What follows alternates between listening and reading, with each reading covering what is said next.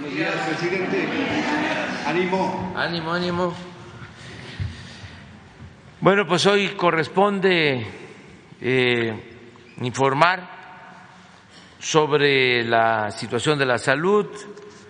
Ya ustedes eh, saben que estamos eh, atendiendo varios temas para mejorar los servicios de salud, tanto lo que tiene que ver con la población abierta para garantizarles el derecho a la salud, como lo establece la Constitución, como eh, la atención a derechohabientes. Estamos trabajando de manera muy especial en eh, limpiar de corrupción y mejorar los servicios en el ISTE que nos dejaron ese sistema de salud completamente abandonado, saqueado,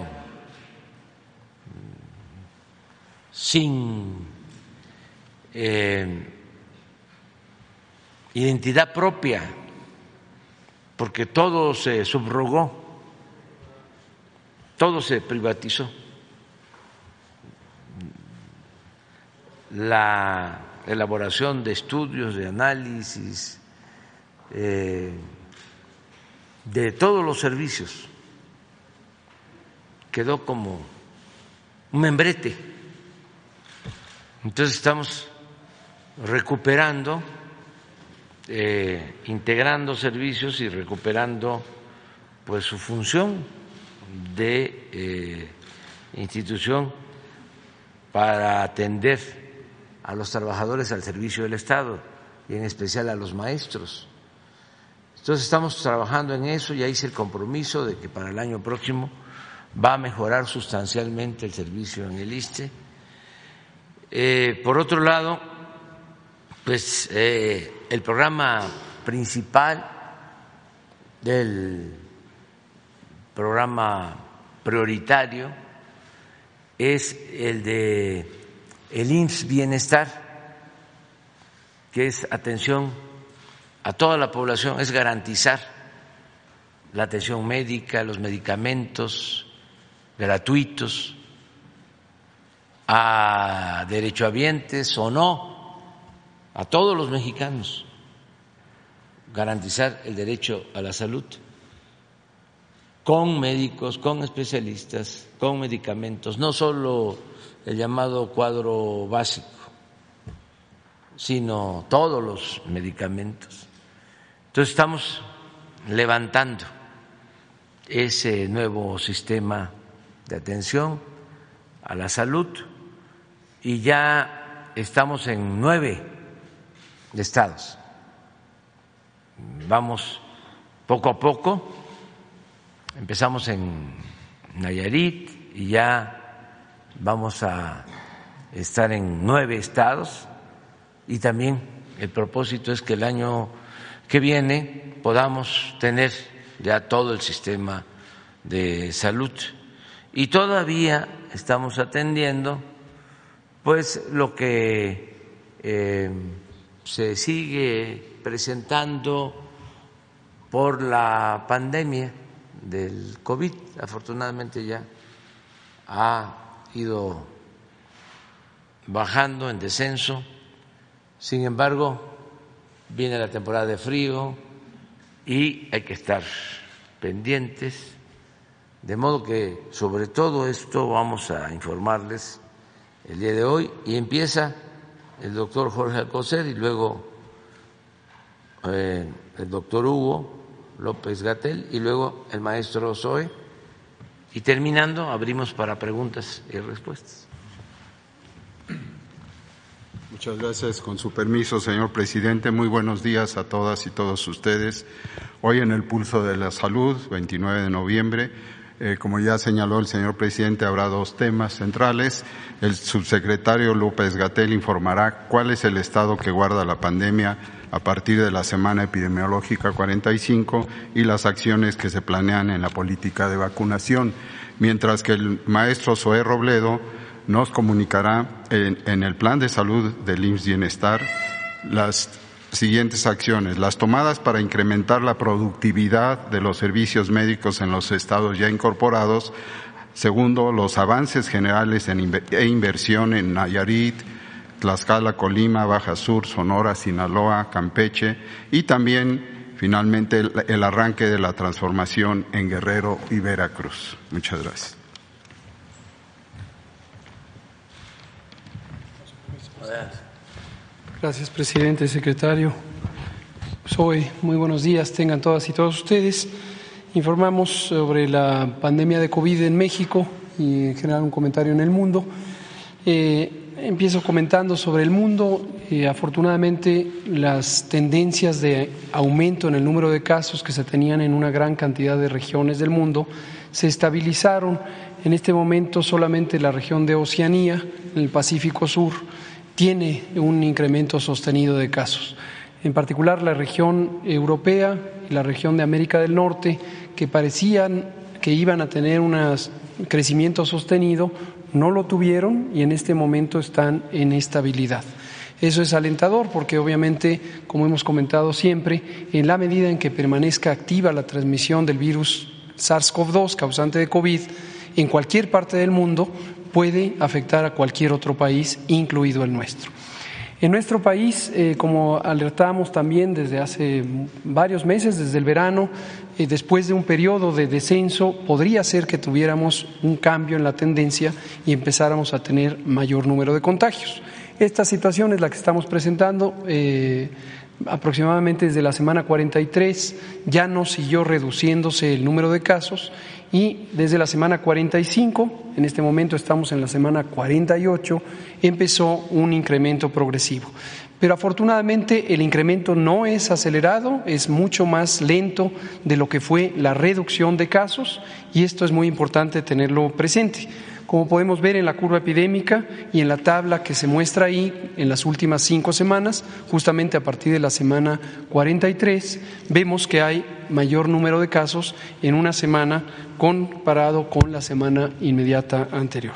Pero pueden ver la curva, es un crecimiento eh, por el momento mínimo, lo que se aprecia en el punto final de la curva, en el lado, eh, el extremo derecho, según lo que ven ustedes directamente. Si vemos en la siguiente imagen, eh, por su parte, el indicador de ocupación hospitalaria incrementó de 3 a 4 por ciento para las camas generales.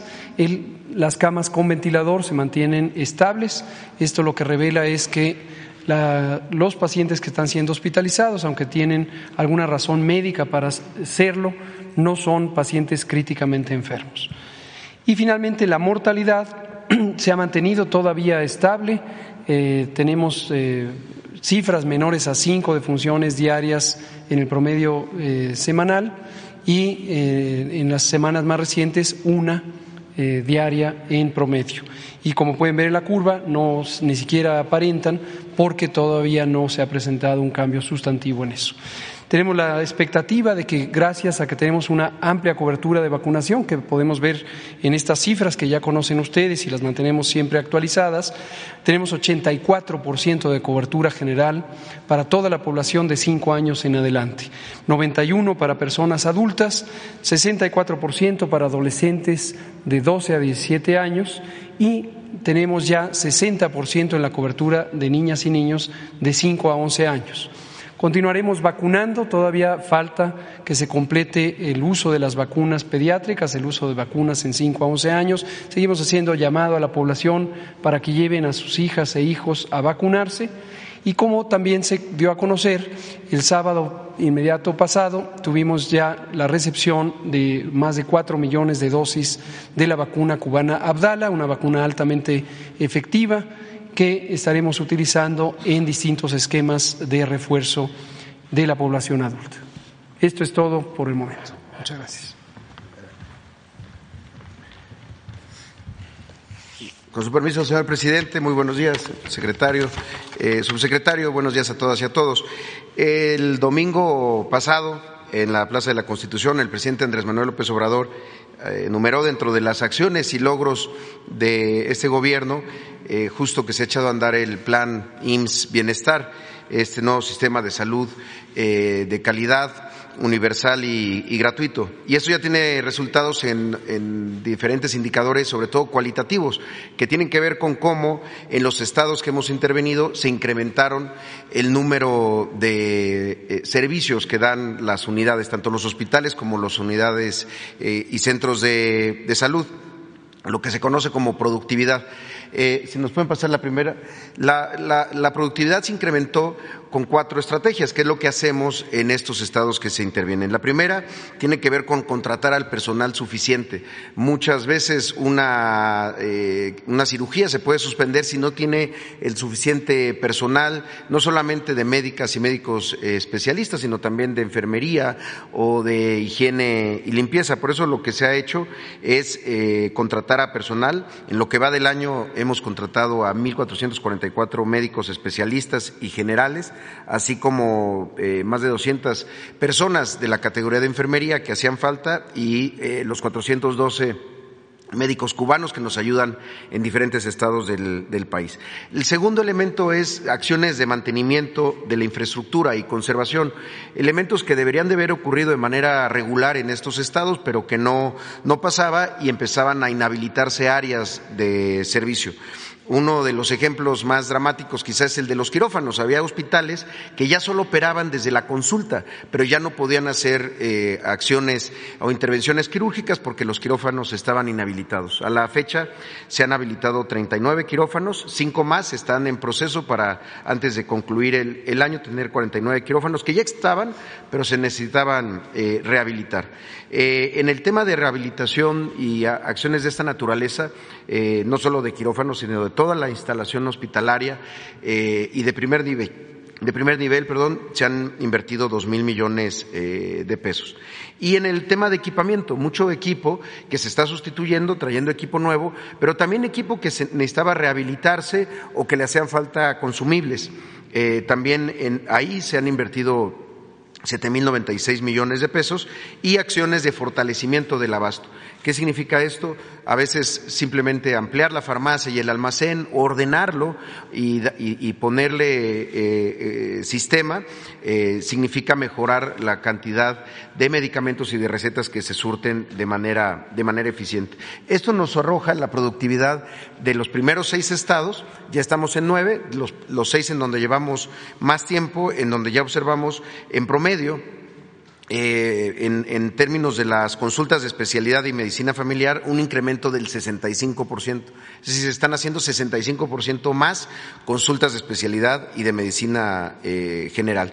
También hay un promedio de 33% más cirugías en estas unidades, ahí sí, en, los hospitales específicamente, y también en el abasto. Eh, en promedio, en todos los estados se ha visto un incremento promedio del 19%. Ahora, si ya lo vemos estado por estado. Se nos pasa la siguiente. En el caso de Nayarit, que empezamos en abril de este, de este año, eh, se están operando ya los 13 hospitales, 292 centros de salud, se cuenta con una plantilla de, ciento, de 1.079 médicos especialistas y generales, que es el 97% de lo que se necesita en ese estado, y 1.542 compañeras y compañeros de enfermería, que significa el 98% de cobertura en todos los turnos y todos los días de la, de la semana. El abasto de Nayarit eh, reportó la semana pasada ya eh, un 99%. La inversión de ese estado es de 936 millones, en donde ya se tiene el 96% de este presupuesto ejercido.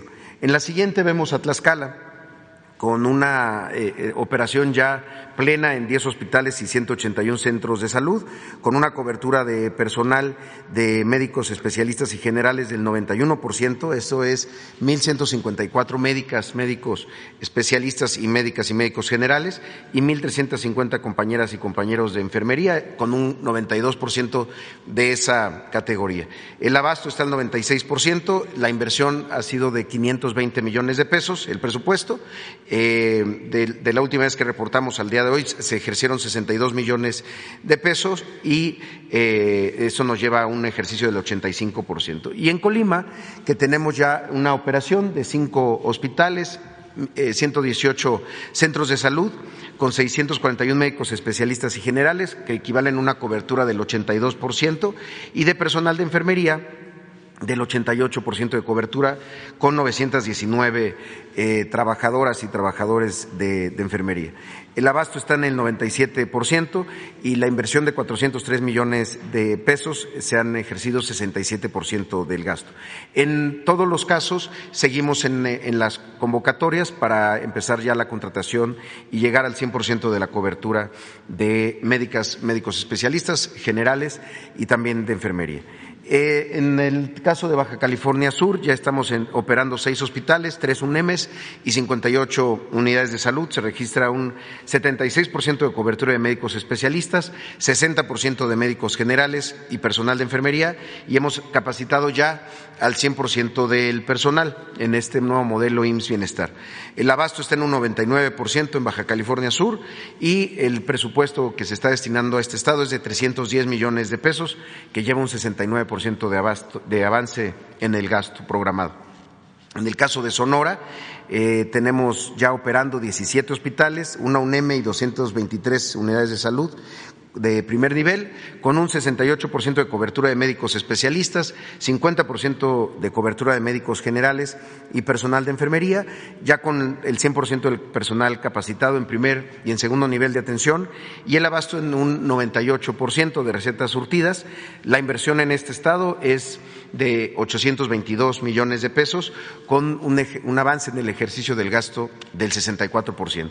Y Sinaloa, donde se estaban operando eh, 23 eh, hospitales, 6 UNEMES y 340 unidades de salud de primer nivel, con 53% de cobertura de médicos especialistas, 43% de médicos generales y personal de enfermería y con la capacitación al 100 en ambos niveles de atención. El abasto se, eh, se encuentra en 95%. En el caso de Sinaloa, la inversión para este año es de 652 millones de pesos, que tienen un, abasto, eh, un avance del 50% del ejercicio de este, de este presupuesto de 652 millones de pesos. Y los estados más recientes, el caso de Campeche, donde ya estamos trabajando en los 11 hospitales y también capacitando en los 133 unidades de salud. En Campeche hay una cobertura del 50% de médicos especialistas, 53% de médicos generales y de personal de enfermería eh, tenemos al 100% la capacitación en los hospitales y estamos empezando eh, la capacitación en el primer nivel, apenas llevamos el 9% de esta capacitación. También decir que el abasto pasó del 65% a 88% en estas eh, primeras semanas. El presupuesto que vamos a invertir en Campeche es de 638 millones de pesos, con un avance al 50% de este ejercicio presupuestal. Y eh, los dos estados más recientes, que se trata de Guerrero, donde empezamos el 14 de noviembre, eh, se están interviniendo ahí 42 hospitales, 983 unidades de salud de primer nivel, centros de salud y clínicas. Hay un 33% de cobertura de médicos especialistas en Guerrero, es la más baja de todos los estados en donde hemos intervenido y un 38% de médicos generales y personal de enfermería. Es importante informar que el 70% del personal de segundo nivel ya fue capacitado eh, el presupuesto para el Estado de Guerrero es de mil diez millones de pesos y recibimos el Estado con un 86% de abasto de medicamentos. Eh, es en el reporte que nos indican sobre la cobertura que hay, tanto en farmacias como en, en almacenes. Ahí todavía no hemos instalado el sistema de administración de insumos. Y finalmente, Veracruz en donde eh, se está definiendo el universo a intervenir de los 37 hospitales y las 1.019 unidades de salud. Ahí se cuenta con una cobertura del 51% de médicos especialistas, 55% de médicos generales y personal de enfermería y eh, se tiene ya la capacitación en el segundo nivel del 59%, casi el 60% de la capacitación. El presupuesto para Veracruz, por las dimensiones eh, de este estado y su población, es de 1.489 millones de pesos y tenemos un 84% de, eh, de abasto de medicamentos. Eh, es cuanto por mi parte, señor presidente. Muchas gracias. ¿Cómo lo hacemos? Los que no han preguntado en 15 días. En 15 días. Ustedes dos dos mujeres. ahí empezamos. En 15 días, nada más. A ver, tú entras. ¿Y tú en 15 días no has hablado? Bueno, tú, pues ya, ahí está ya. Pues muy buenos días, señor presidente, secretarios, subsecretario, este, Amir Ibrahim del Quintana Roo MX y los reporteros MX. Eh, hay un asunto ahí en Holbox, en la isla de Holbox, en Quintana Roo, eh, sobre un tema que trae la CFE con los ejidatarios de Lázaro Cárdenas. Al parecer este, iban a meter unos eh, vías subterráneas de electricidad y hay problemas ahorita entre los ejidatarios y CFE porque según CFE no les ha cumplido eh, pues lo que están demandando. Es lo que dicen los ejidatarios. Incluso ya llegaron a la demanda a la, este, contra CFE. Y el día de ayer eh, eh, surgió un incendio grandísimo en la isla. Se incendiaron tres hoteles en la isla. Eh, bueno, hay unos videos impactantes en donde varios turistas pues este ayudan a, apagar los, los, los incendios, los eso es gracias a Dios no hubo eh, mayor este, pérdida humana o no hubo pérdidas humanas, eh, algunos lesionados, pero no grave. Y pues bueno, Holbox es una isla que básicamente está pues aislada de, de servicios como bomberos, eh, cosas por el estilo, eh, presidente. El ducto de luz, pues claro que es necesario. Eh, allá, pues cada vez que se llena de turistas, pues básicamente, eh, pues pues se desbordan los servicios, eh, no hay servicios de electricidad adecuados. Entonces, saber, señor presidente, está enterado del tema de CFE con el ejido de Lázaro Cárdenas, allá en, el municipio, del incendio y si me puede dar su opinión al respecto. Gracias. No, no tengo este, información reciente sobre lo del incendio. Desde luego conozco este, Holbox, está en el municipio de Lázaro Cárdenas, de Quintana Roo. Em, no sé si el proyecto sea llevar la luz de Lázaro Cárdenas a Holbox. Ese es el proyecto que está en cuestión. Sí, y vía, o sea, la quieren meter este vía eh, por el agua. Pues. Sí, sí, sí, sí, debe ser un, cable.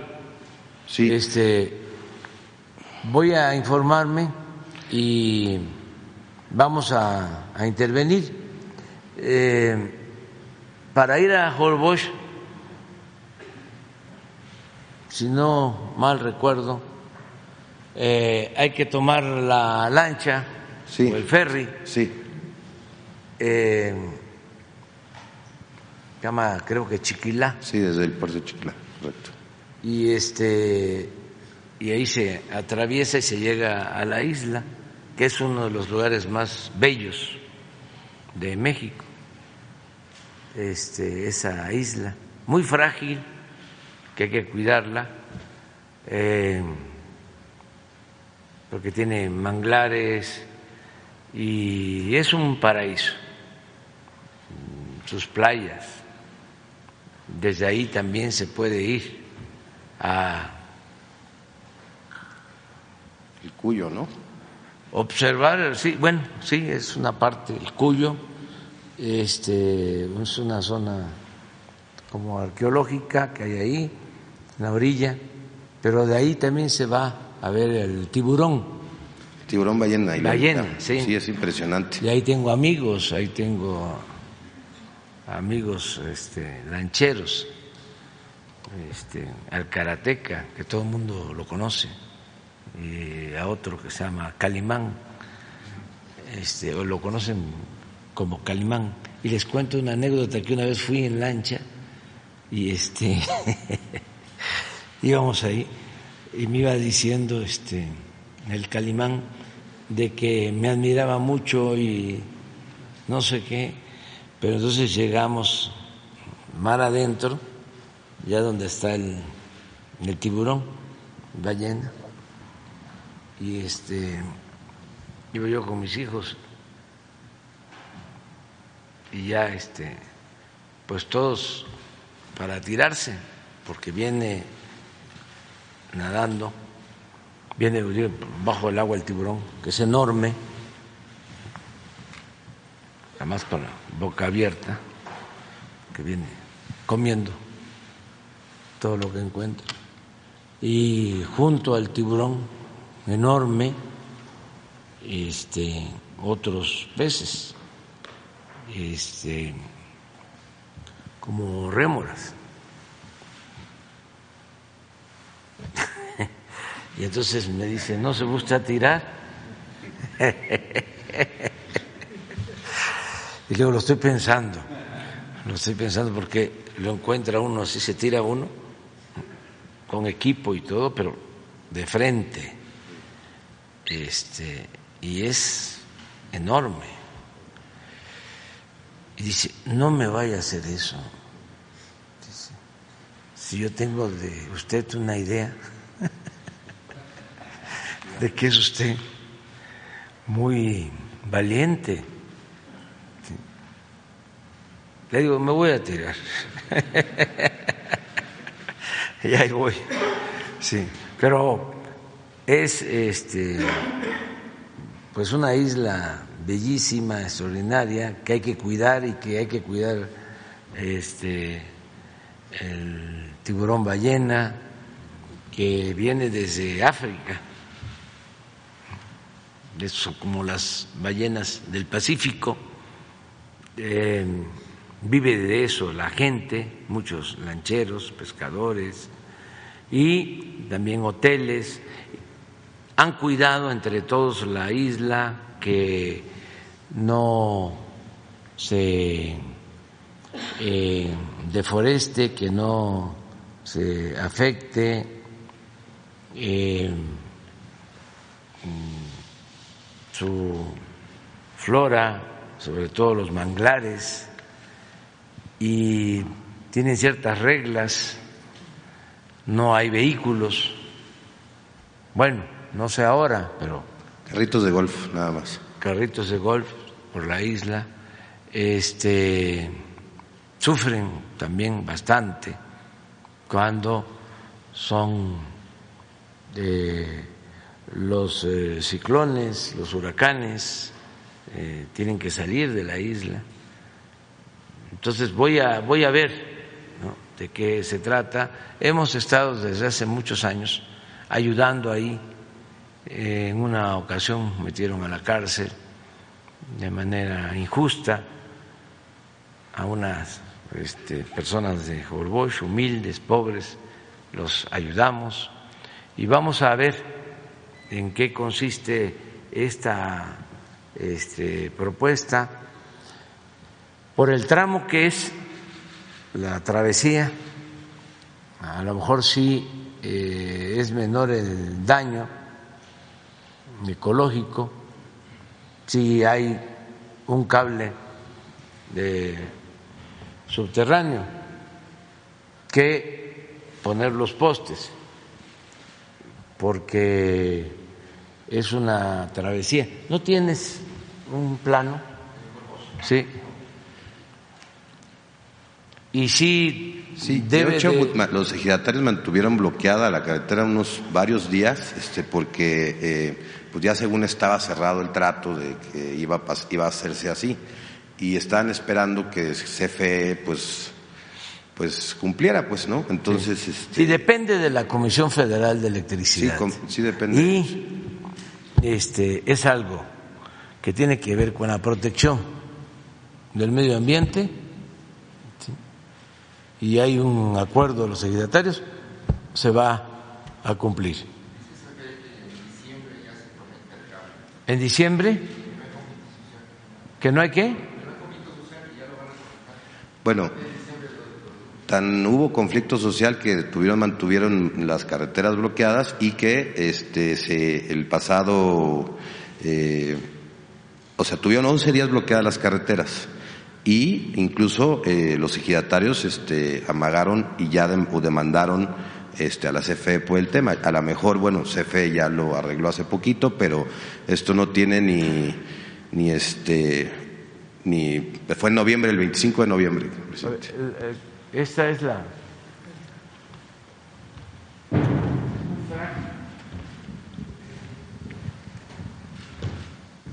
Está en donde eh, prácticamente, aquí está Cabo Catoche, en donde eh, termina el Golfo y empieza el, Caribe. Entonces, eh, la parte territorial, súbele, aquí, aquí está Chiquila. Entonces, aquí agarra uno la lancha o el ferry para venir a, a Holbox. Entonces, y el tiburón ballena está hacia adentro, hay que ir en lancha, pero es, es muy eh, bella esta isla y pertenece al municipio de Lázaro Cárdenas.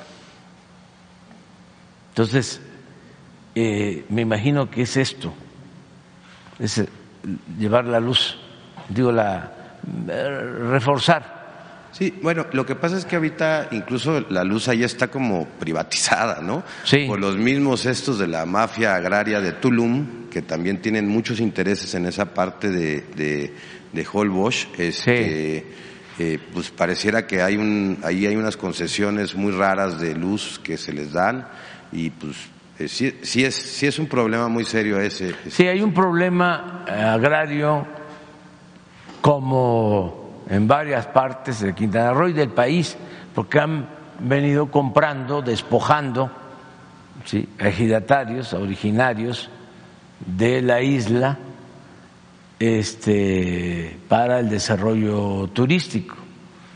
Eso es lo que ha venido sucediendo.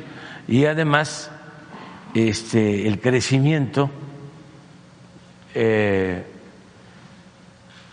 este crecimiento eh,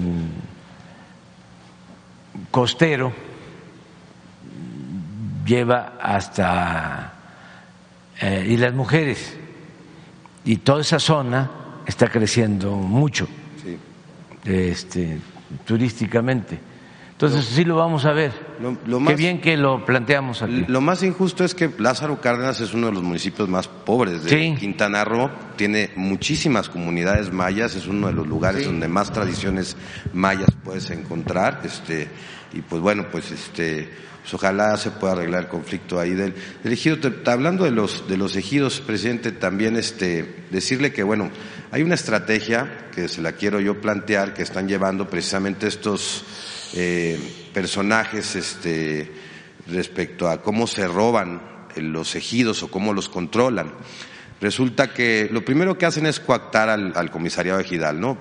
Eh, eh, poner un presidente, un secretario y un tesorero afines a sus intereses. Lo hacen a través de una muy buena, eh, eh, un buen dinero, digamos, de por medio, ¿no? Para comprar votos en las, en, en las, en las asambleas eh, de elección y eh, después, bueno, pues tener control de la casa ejidal. Pero resulta que los ejidatarios que no están de acuerdo con lo que está pasando con su autoridad ejidal, pues los empiezan a someter de esta forma. Pasan a audiencias, a, a estas asambleas de formalidades, que de repente, pues, por ejemplo, en Puerto Morelos, hay una audiencia eh, de formalidades, de formalidades especiales en donde dota de tierra a 25 ejidatarios, sus parcelas. Pues resulta que como no tienen, no, este, ahí también está metida la mafia agraria, resulta que como han sido un grupo eh, opuesto a la mafia agraria, eh, pues sencillamente el comisariado ejidal va y no inscribe la asamblea ante el RAN. Y de esa manera, el Registro Agrario Nacional no los tiene, digamos, registrados y no les puede dar sus títulos parcelarios o este, sus títulos de parcelas. Ahorita ese conflicto se lo planteé hace casi un, año y medio atrás, no se ha resuelto. Eh, en ese Puerto Morelos sigue el conflicto de esos 25 ejidatarios que van a, van a solicitar su certificado parcelario y no se los dan porque dicen, bueno, nosotros nos tenemos registrados. La asamblea está completamente bien hecha con la PA, con la Procuraduría Agraria, con el notario, todas las formalidades que se necesitan.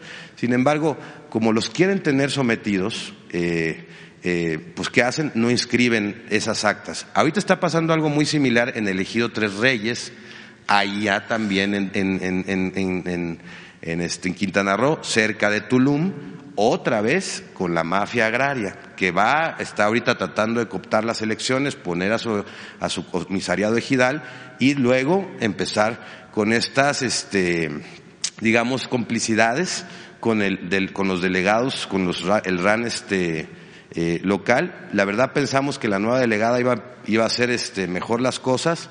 Al parecer como que ahí eh, no le está entrando duro a la, al tema de combatir a la mafia agraria, como que este, ya hay algunos datos que arrojan que incluso sostiene reunión con los representantes legales y, las manos derechas de Antonino Almazán, que es la cabeza más visible de esta, esta mafia agraria, quien ha, pues la verdad, lastimado mucho a los ejidatarios, a los ejidos de, de ¿cómo se llama?, de, de Quintana Roo, presidente. Entonces, saber si, si, si la consejería jurídica, si es posible, pueda este, inspeccionarlo de estas eh, eh, formas de que esta mafia está llevando a cabo en Quintana Roo de, de no inscribir, por ejemplo, las actas, que eso es impresionante que un ejidatario no pueda tener su parcela porque no le inscriben su acta su mismo eh, comisario ejidal. Entonces, a ver si habría manera de revisar este asunto, de darle otra checada, a ver qué está pasando en la, en la y en la PA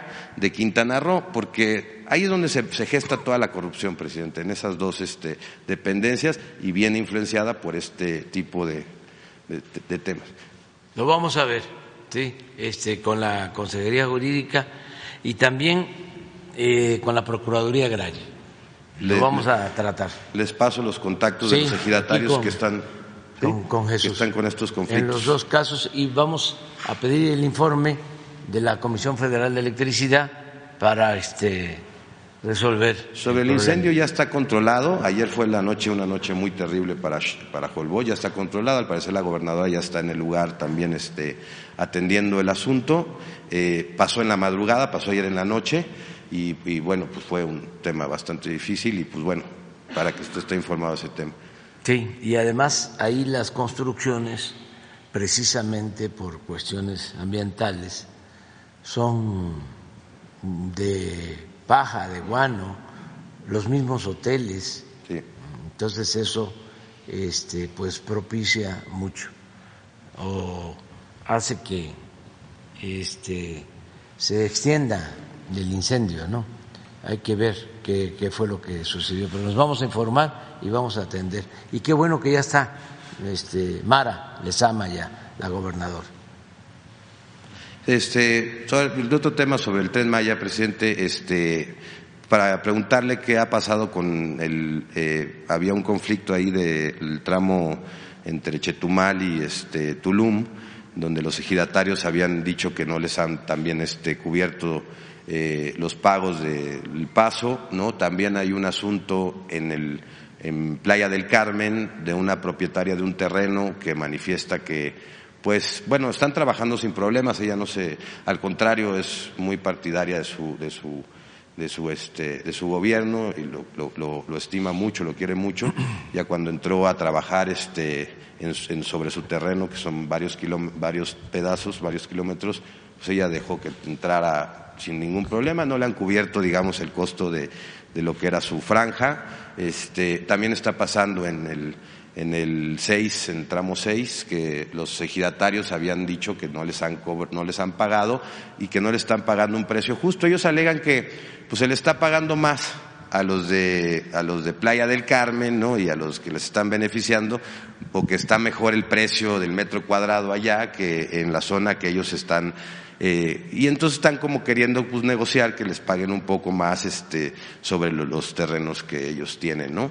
Este, pues son, la verdad es que sí son ejidatarios, esos sí son ejidatarios, este, sí, sí son ejidatarios mayas reales que están buscando pues, eh, mejores condiciones de pago. Si me pudiera informar al respecto de esto, presidente.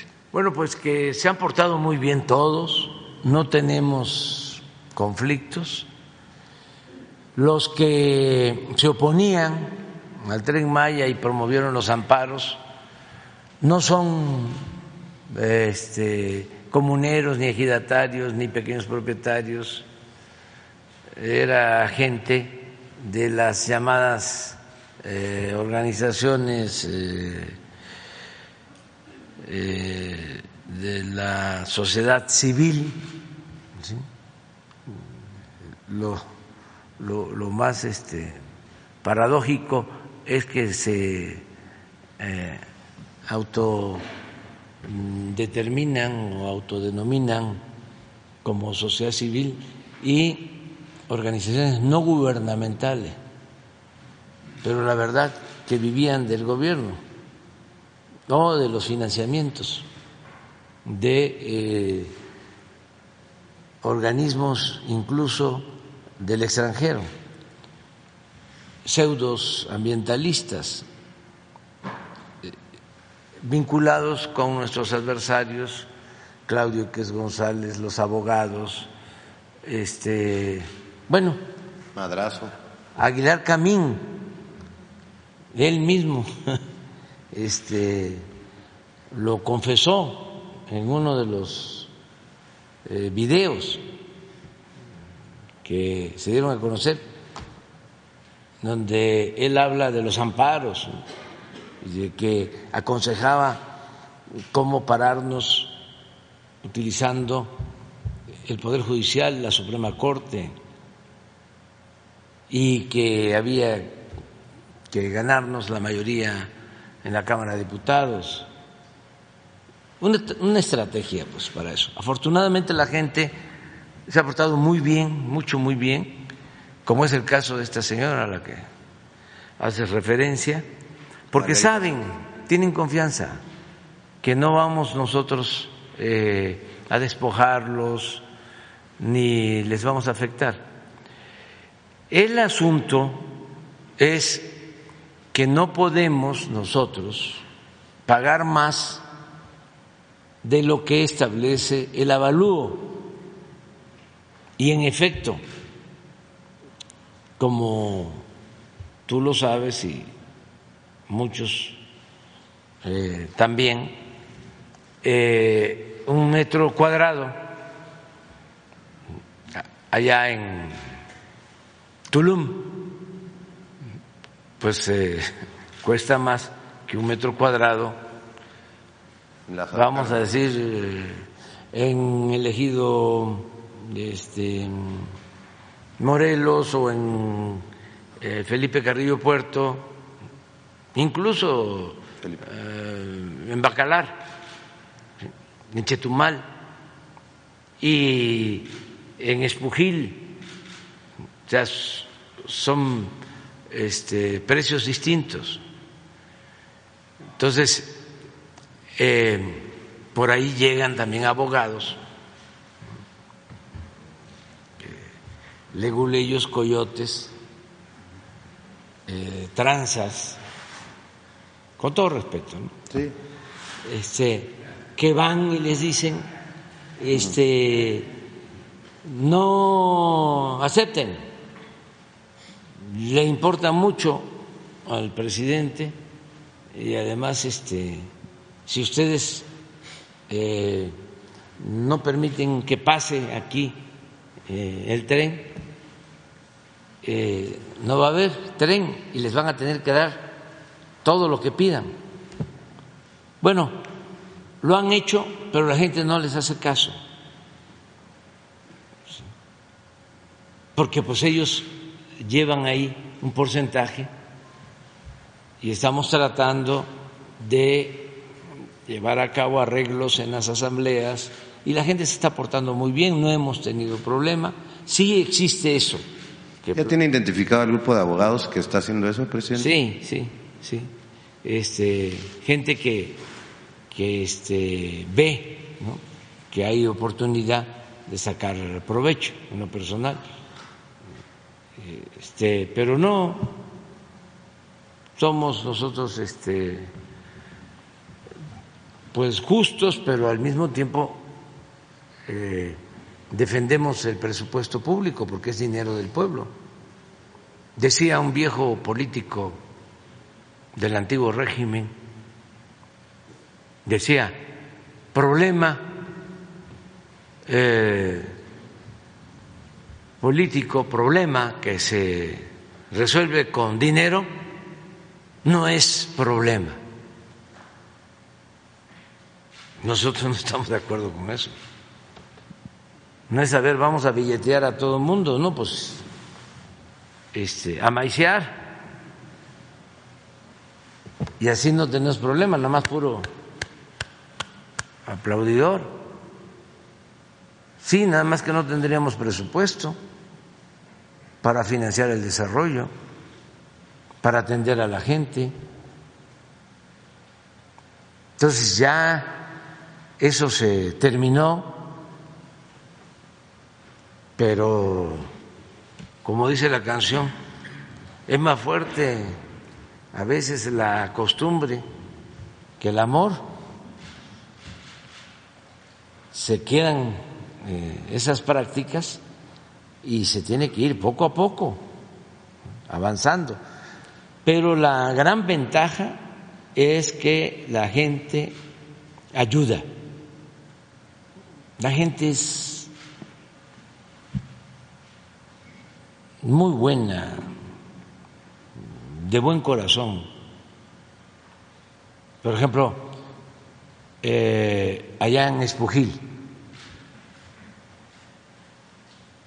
toda esa zona de Quintana Roo, Campeche, parte de Tabasco, se fue colonizando desde los años 60 70 del siglo pasado. Entonces se fueron campesinos de todo el país, de Guerrero, de Michoacán, de Veracruz, del Estado de México, de Puebla, a vivir allá en situaciones muy difíciles, porque no son las de ahora. No había agua. Allá murió mi abuelo paterno campesino, que está enterrado en un ejido que se llama Constitución, cerca de Espujil, y les entregaron 50 hectáreas, bastante terreno, pero sin agua. y sufrieron mucho, todos. Toda la zona de Escárcega, Candelaria, de Plan Balancán, ya los ejidos eh, tienen los nombres, hay Jalisco, hay eh, ejido este, Chilpancingo, eh, ¿cómo se llama? El municipio de Tierra Caliente de Michoacán más importante. Apatzingán, sí, en el plan Balancán. Este, hay Puebla, de todo, así. Entonces, los del eh, elegido del plan de San Luis, creo que tenían como 15 mil hectáreas pegados a Calakmul. Y ya no estaban la mayoría viviendo ahí, porque eh, se regresaron a Puebla y otros se fueron a buscarse la vida a Estados Unidos, a trabajar a Estados Unidos. Entonces estaba abandonado, elegido. Les hicimos la propuesta porque ya andaban sopiloteando unos. Sobres. Sí. Como sabían que va el tren y es Calakmul, y los reunimos, se habló con ellos, y dijeron sí, este, aceptamos el avalú y les entregamos, le vendemos la, la tierra. Y esas 15 mil hectáreas son reserva ya, se van a agregar a la reserva de Calamuri. Pero la gente, em, este, en buen plan, pues, no enferma por la ambición al dinero. Eso siempre lo voy este, a destacar. Es distinto este, otro tipo de cosas que nos ha sucedido, ya estando nosotros en el gobierno, de repente encontramos que habían vendido allá muy cerca, a seis kilómetros de mil cuatrocientas hectáreas 2.400 hectáreas en 7 millones de pesos. Tierra del gobierno. Entonces cuando me enteré, a ver, eh, te regresamos tu dinero y viene de regreso la tierra. Si no, vamos a proceder penalmente. Entonces se deshizo la operación, también 2.400 hectáreas a 5 kilómetros de Usmal, que van a ser parque natural zona natural protegida. Todas esas cosas pues, este, que marcan las diferencias. ¿Dónde tuvimos el problema en el tren Maya? Sí, justo donde están los intereses más. Y sí, fue, fue este grupo de Calica, este, que por cierto, ya en Calica hay un grupo de personas que fueron hasta la ONU, ya a Ginebra, a demandar el tema, porque ahora están eh, alegando, hicieron demandas respecto a daño de salud, porque como cuando hacían las explosiones, en donde explotaban con dinamitas, eh, el polvo, al parecer, este, hay afectaciones de salud en varios niños y que viven por la zona y en varias este, personas, sobre todo este, mayas que viven por la zona que están alegando que su salud fue dañada por este también este tipo de actividad minera en una zona en donde está básicamente pues la ciudad, ¿no?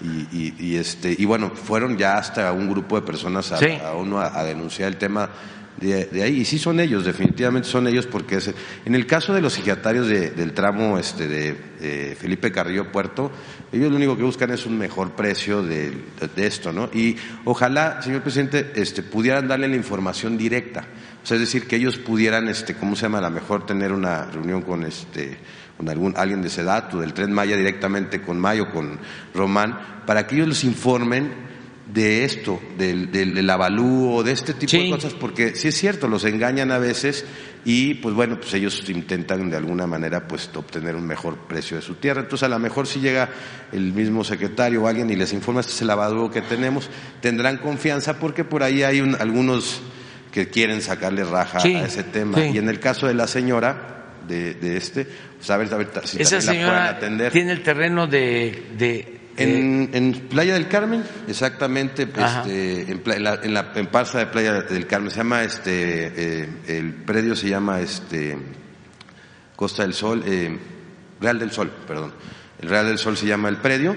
Y esta misma, esta misma persona, que la verdad es que este, siempre ha apoyado su movimiento, me comentó, y lo expongo, que también tiene un, unos, este, un terreno en Puerto Aventuras, y me dijo que ahí no hay escuela pública. Todas las personas que viven en Puerto Aventuras tienen que ir a la escuela privada o irse a Playa del Carmen o irse a Tulum. Entonces me dijo que este, puede donar un terreno para que si ustedes este, están a bien construir una eh, secundaria o preparatoria este, pública, de carácter público ahí en, en Puerto Aventuras, eh, pues que sería muy bueno para tener la opción y que no se tengan que trasladar los alumnos de Puerto Aventuras, que está dentro del municipio también de Solidaridad, que también ella está, este, podría donar esa parte de terreno para que se haga una escuela pública ahí, este, se la donaría al Estado y, este, si ustedes pueden hacer ahí la escuela, hay una primaria, pero no hay secundaria y no hay preparatoria, mucho menos universidad tampoco está tan lejos, está a 20 minutos de Playa del Carmen y a 20 minutos, a 40, 30 minutos de Tulum, ¿no? Es un lugar céntrico, pero una escuela de carácter pública, preparatoria y secundaria estaría muy bien ahí. Y ya para cerrar, presidente, este, me preguntan mucho en las redes sobre el tema del fútbol. Este, saber, este, la verdad que todo el tiempo en el Twitter estoy, me están, este, eh, informando, entonces para saber, yo ya, di la información que tenía que dar, este, ya me reuní con eh, este, Mejía, ya también está, este, hay mucha información ahí con la UIF, ya estuve con este, ¿cómo se llama? Con este, eh, con el, Pablo, bueno, con Pablo Gómez, pero también estuve con SAT, y hay una coordinación muy, este, buena entre ellos. La verdad que a mí tampoco me dan mucha información, ¿no? O sea, yo ya presenté lo que tenía que presentar, hasta donde llega un periodista en información, pues hasta ahí topo, pues, y ellos al parecer ya tienen todo todo este, eh, pues más armado, ¿no? Entonces, a ver si, si se va a presentar o no se va a presentar. Y sí, se va a presentar y tenemos eso pendiente y, este, y lo preparamos. Y tú das a conocer aquí ¿sí? Tu punto de vista y que vengan los servidores públicos y que también hagan lo propio. Sobre el terreno de la donación, este, lo coordino también con Román o con, o sea, con quién sí, este, todo el tramo de Cancún, Tulum y Tulum Chetumal es Román Meyer, el responsable. Entonces con Román este, lo atendemos. Aprovecho para informarle a todos que ya se resolvió lo de ese tramo, desde luego se tuvo que suspender eh, el contrato y estamos llegando a un acuerdo con la empresa este, que tenía la obra de eh, Tulum a Cancún, que son 120 kilómetros, eh, pero estaba muy eh, cuestionada, eh, era ahí donde teníamos a los pseudoambientalistas y eh, no conocían el proyecto o no querían. Es un asunto más que nada de ser razón. No entienden razones, argumentos, Aquí yo les comentaba ayer que hay que procurar tener mucha paciencia y cuando se topa uno con alguien que pues está muy eh, dominado por el coraje, a veces hasta por odio a mi persona, pues no hay que este, enfrascarse en ninguna discusión. ¿Cómo se le va a convencer? Está cañón, como dirían los jóvenes. Entonces, lo más prudente es no engancharse y decirle, pues está bien, pensamos distintos y además, qué bueno que pensemos distinto, porque así es la democracia. No podemos pensar todos de la misma manera. Y sigue tu camino. Y yo ya tengo, pues, mi criterio y adelante. Este, no enfrascarnos pues, en discusiones eh, porque no se entiende. Ayer, antier, me habló una expositora, eh, muy buena persona, eh, que participó en una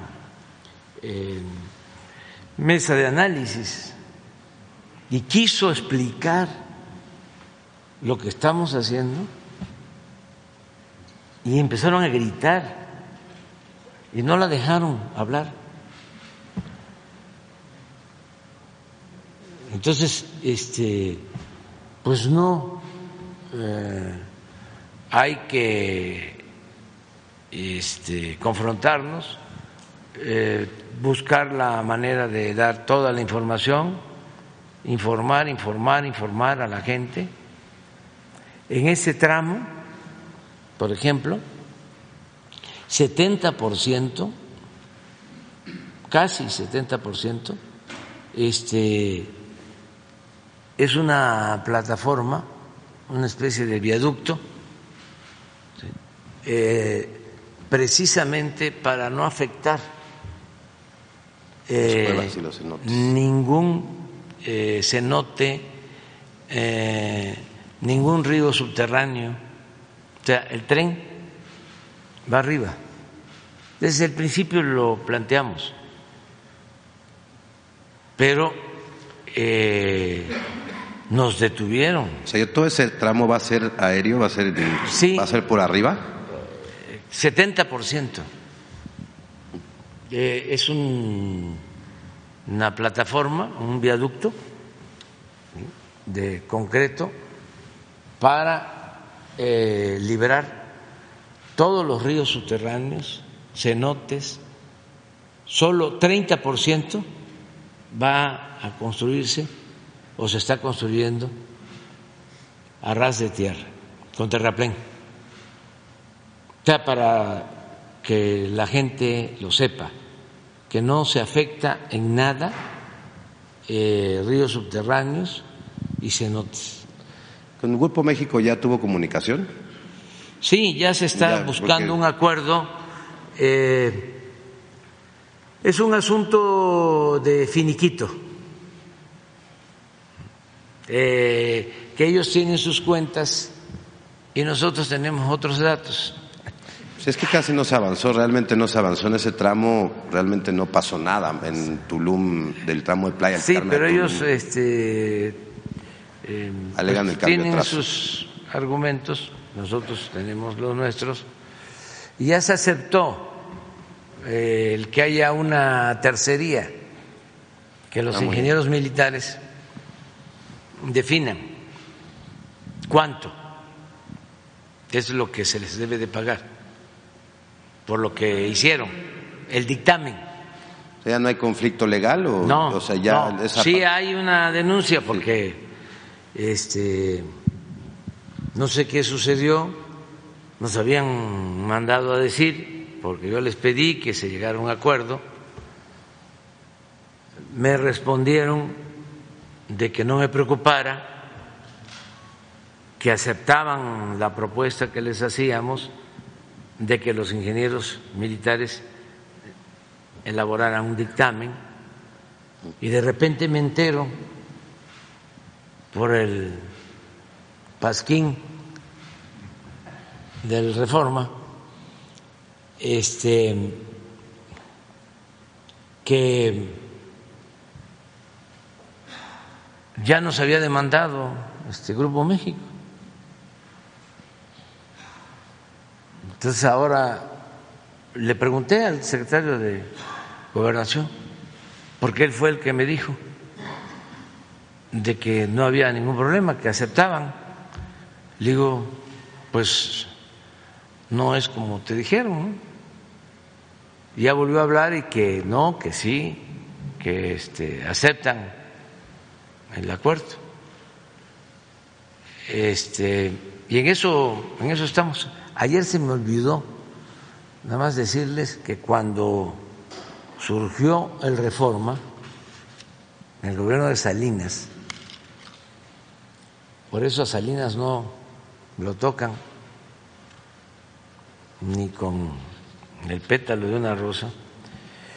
Me tocó una vez ir a ver, a conversar con los eh, editorialistas del Reforma, de aquellos tiempos que eran pues mejores, algunos eh, se, se salvaban. Pues estaba, decía yo ayer, Lorenzo Meyer al principio, este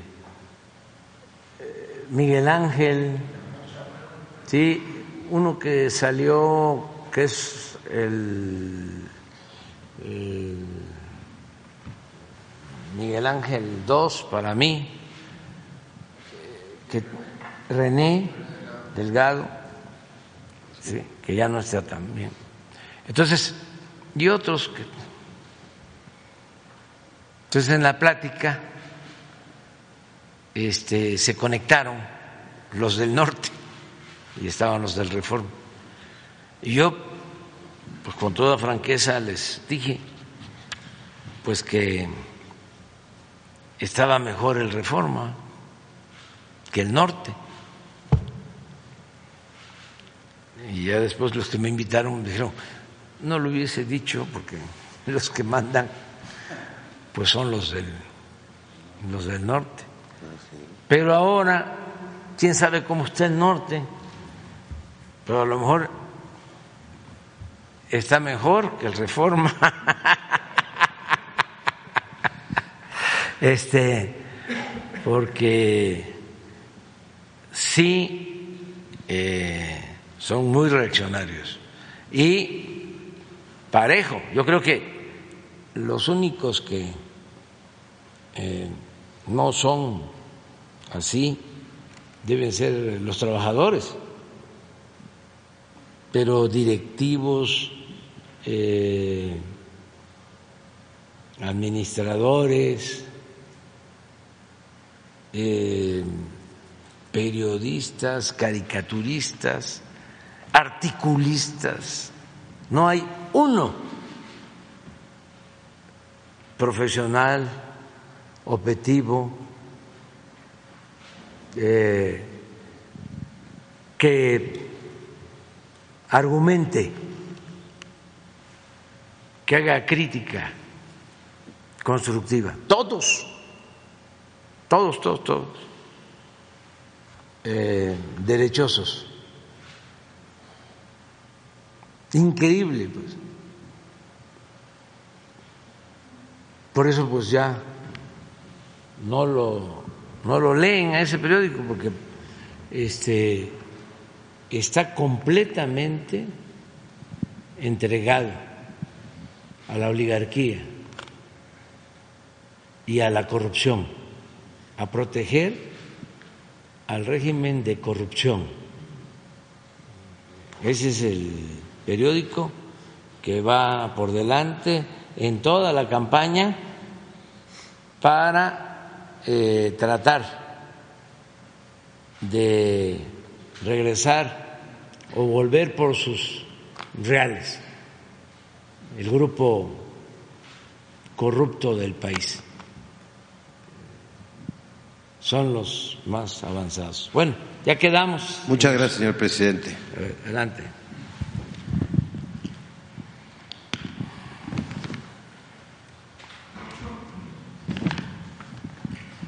Presidente de todos los mexicanos, muy buenos días para quienes nos ven y nos escuchan. Buenos días a los servidores públicos del sector salud.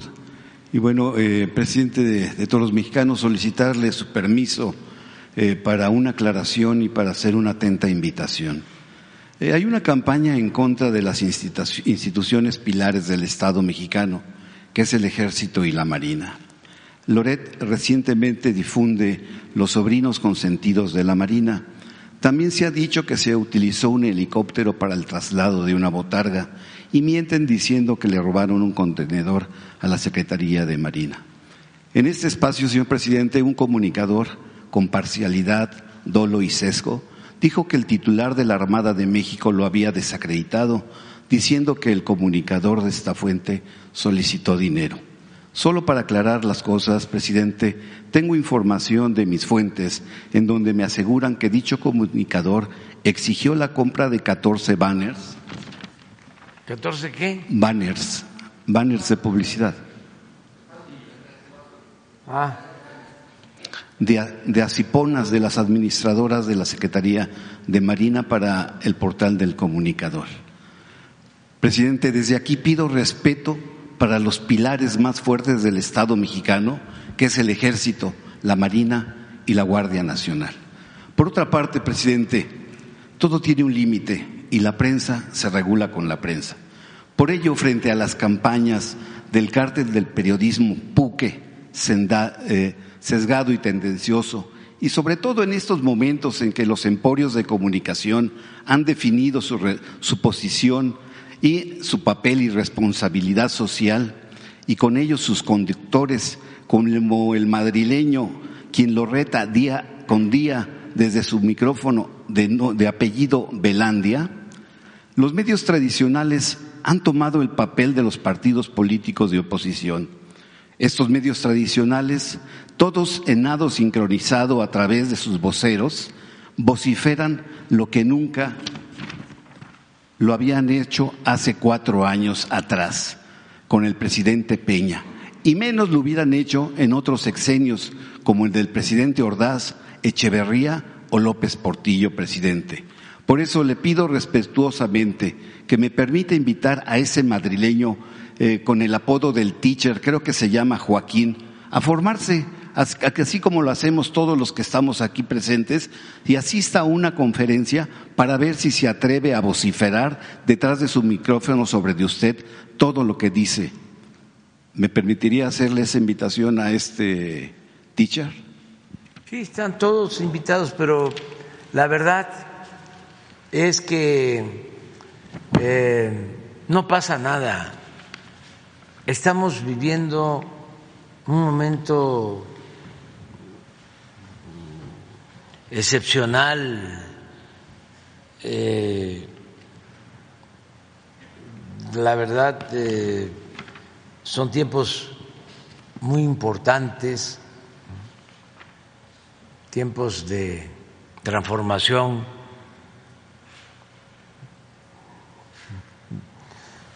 Decía un, un escritor de los mejores que hay, judío, eh, en uno de sus libros que se llama eh, Tiempos,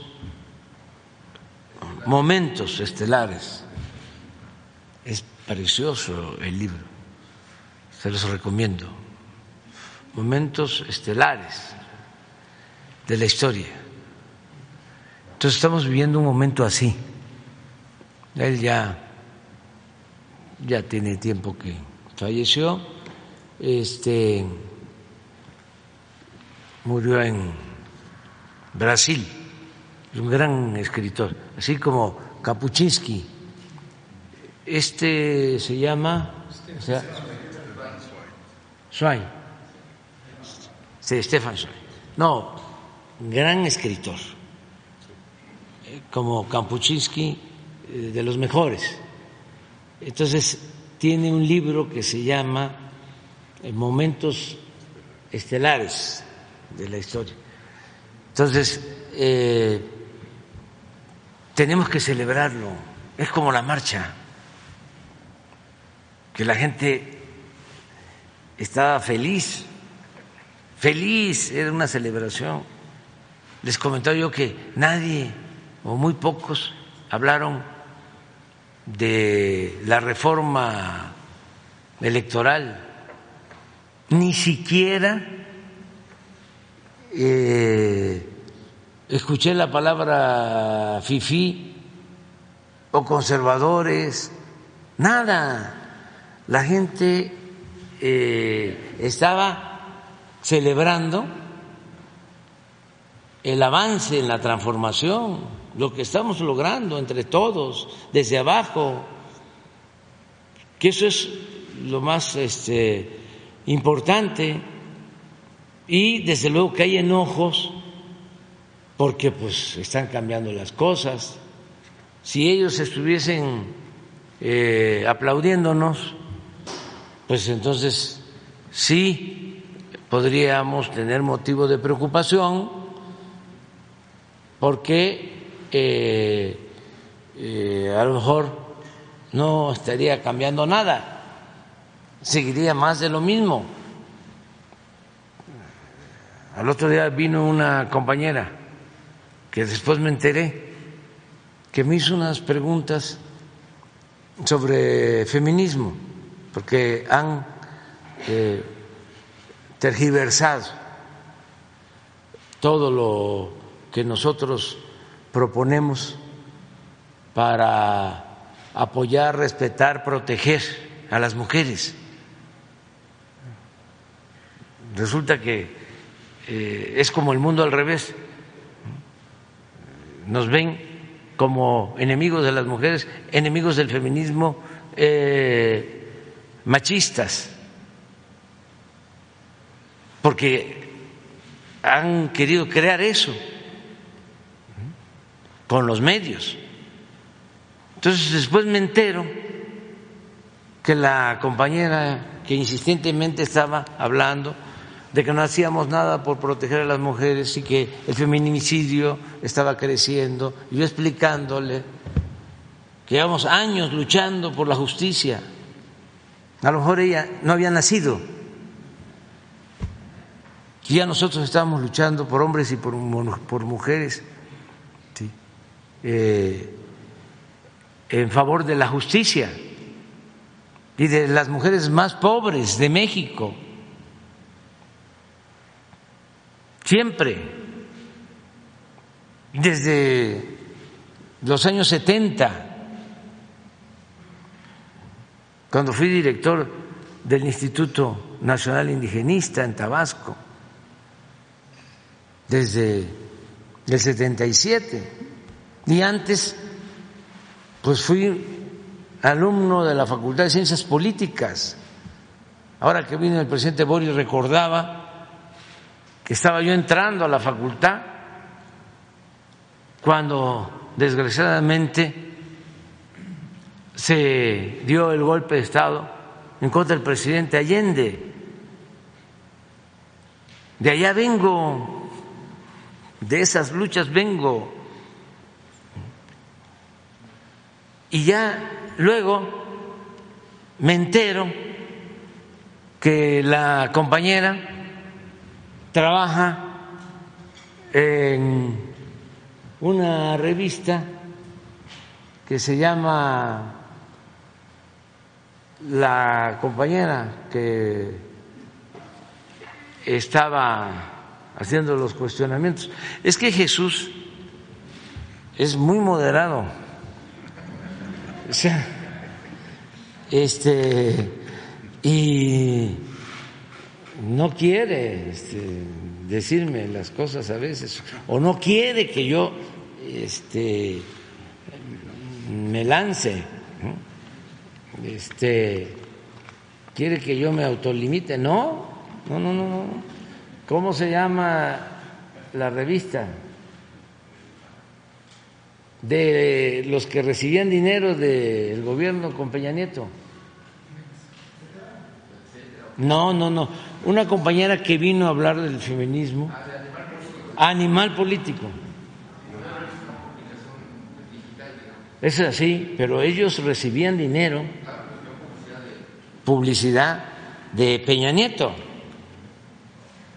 Y desde luego, estando de presidente Peña Nieto, pues ni modo que hicieran esos cuestionamientos. ¿Y cómo cambiaron? Si tenían una postura oficiosa y se vuelven de repente ¿sí? Eh, paladines de la libertad. Y también, pues eh, es entendible que no es lo más importante. ¿eh? Lo más importante eran los contratos que recibían los dueños de los medios de información. Ahí es donde estaba la tranza mayor. Pero además de eso, se les pagaba publicidad.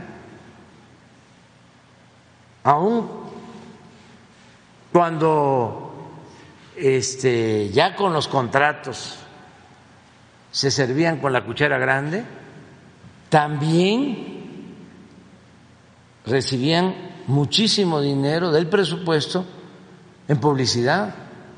Lo dije el domingo, nos hemos ahorrado más de 40 mil millones de pesos. Entonces, pues sí están enojados, insultan, porque pues ya no es igual, pero aún así tenemos que actuar con respeto a la libertad de expresión, no enojarnos,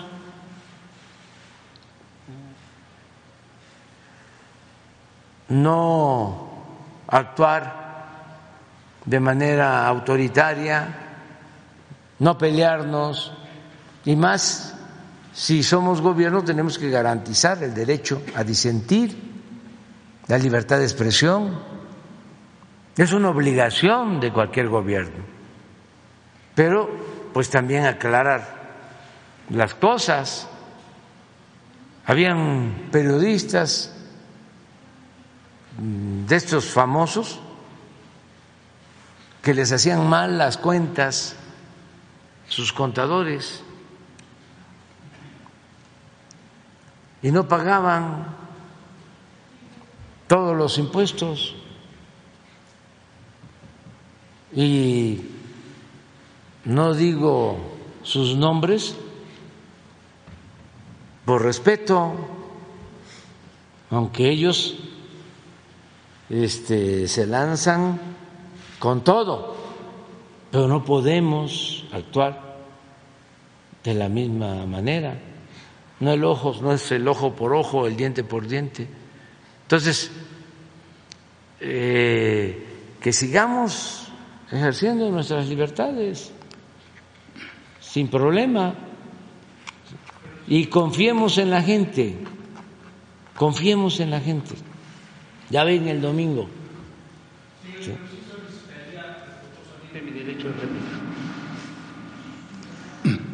¿Se lo das el derecho a réplica? Sí, señor. Ahí está, párate. Sí, respecto a eh, la notificación que me hizo el señor Jesús Ramírez respecto de que el señor secretario de Marina ya no me quería recibir porque yo le pedía dinero. Eh, dice el señor Jesús Ramírez que tiene un expediente que hasta el momento no me lo he ofrecido. Y aclarando respecto a, la, a, la, a las veces que yo estuve la, favorecido por la atención del señor secretario, almirante secretario de Marina, fue conciso en, esto, en estos términos. El señor secretario de Marina, respecto a los problemas que había en las escuelas náuticas mercantes, me dijo que le interesaba que yo ahondara en los problemas que había para hacer reportajes que incluso eh, tenía yo la, la, colaboración, el pago de, de los viajes a, a, esas escuelas. Así se hizo con, con, perdón, con Mazatlán y con Veracruz, pero, perdón, Tampico, pero la COVID me invadió y ya no pude seguir.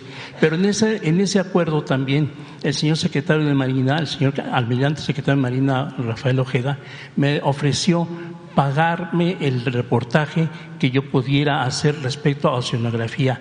Un gran problema que yo tengo una cantidad enorme de documentos que ya fueron entregados al señor, a, don Jesús Ramírez, eh, algo así como, como unos este, seis mil documentos de, de todo el problema ya he publicado bastante, siguen eh, los, los ex trabajadores de oceanografía siguen reclamando, hay un ofrecimiento por parte del señor secretario de Marina y, Jesús para recibir a estos eh, este, eh, ex trabajadores y hasta la fecha no se ha, no se ha resuelto. Al, al, ofrecimiento que me hizo el señor almirante secretario, yo le respondí que por eso no tenía yo necesidad, bueno, no quería yo que se me pagara absolutamente nada porque es un trabajo periodístico que no debe ser pagado de esa manera.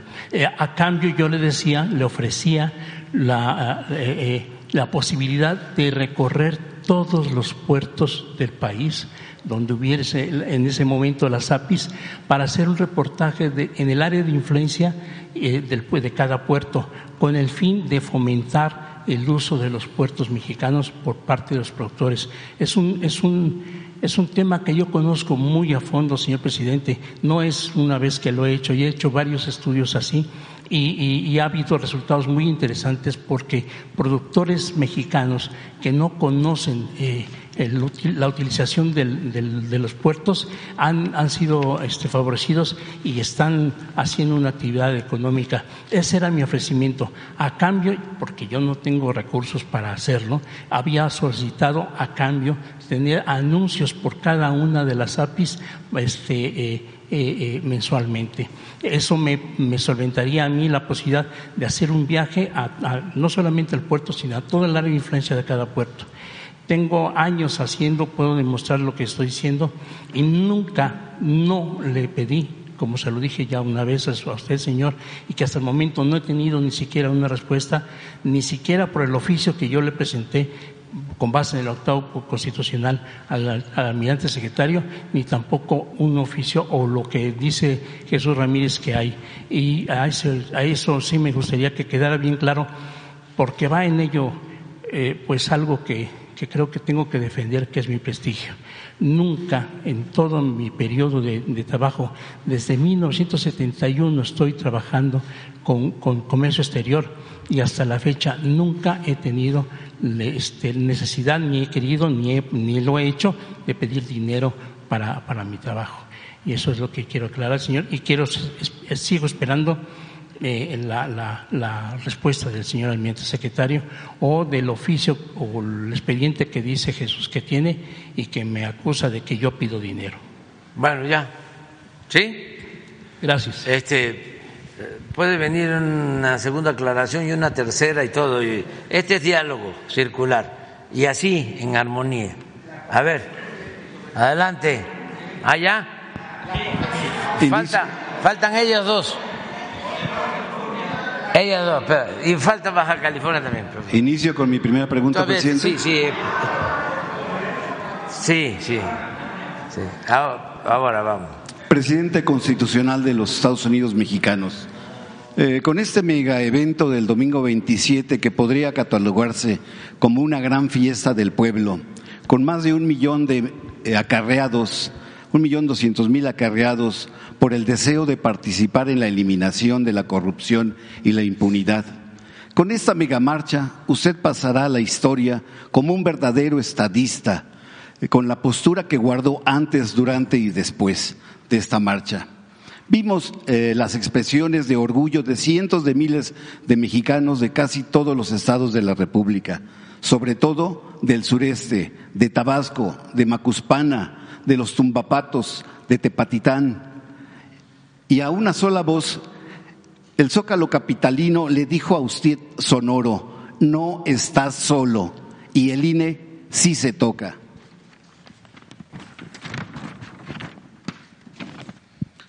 La pregunta es, señor presidente, ante un posible fraude de la oposición junto con el INE, el modelo humanismo mexicano ha creado la conciencia política para una democracia participativa a través de sus instituciones o es el INE la piedra del zapato para todos los mexicanos? No, mire, eh, ya está por resolver eh, la Cámara, es eh, ya políticamente un hecho que el bloque conservador va a impedir la reforma constitucional. Para el 6 de diciembre. Se pospuso para el 6 de diciembre. Pero pues es tiempo, pero el bloque conservador eh, no quiere que haya menos diputados, menos senadores, quiere seguir manteniendo a los plurinominales, quieren seguir entregando muchísimo dinero a los partidos, quieren que sigan los partidos nombrando, sobre todo los partidos al servicio de la oligarquía conservadora, a los consejeros, no quieren que los elija el pueblo. Eso es lo que ya resolvieron. El INE no se toca. Entonces, lo que vamos a hacer es eh, proponer una reforma electoral, no la reforma constitucional, sino una reforma electoral que no eh, se contraponga, que no viole la Constitución y que permita reafirmar principios establecidos en la propia Constitución. Por ejemplo, el que no se compren los votos. Porque, ¿qué tiene esta eh, oligarquía y este bloque reaccionario y conservador? Básicamente, dinero, mucho dinero, y no aceptan que es lo mismo el voto de un campesino que de un potentado, que eso es la democracia. Entonces, antes, como todo era formal, podían mantener el principio de que todos los votos cuentan,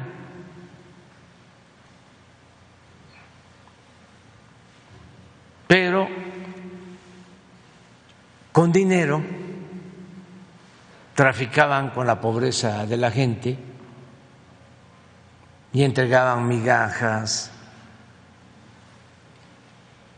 y materiales de construcción y dinero en efectivo.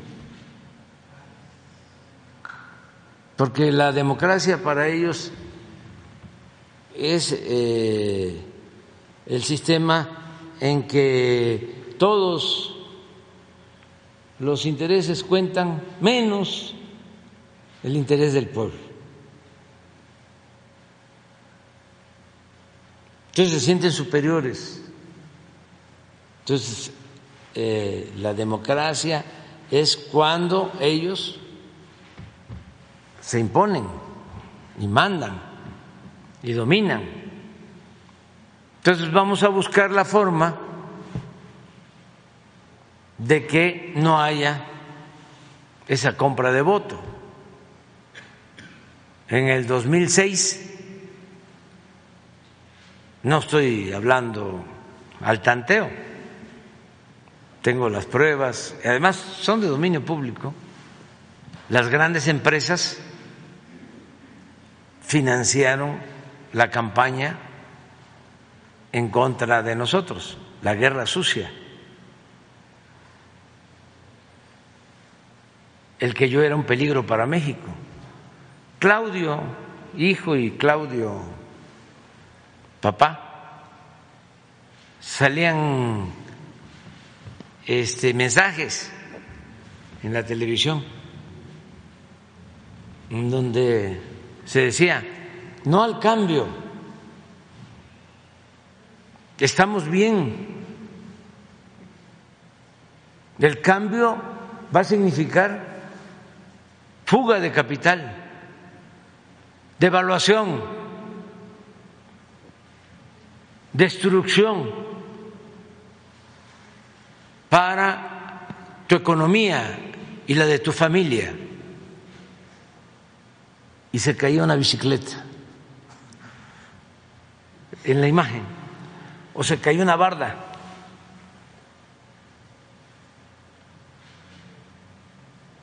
Y estaba prohibido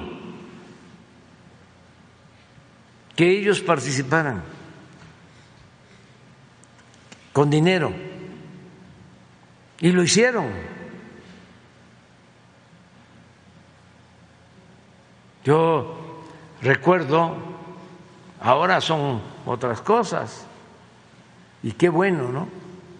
Pero recuerdo que estaba la campaña de que yo era un peligro para México, a todo lo que daba, en todos los medios, todos.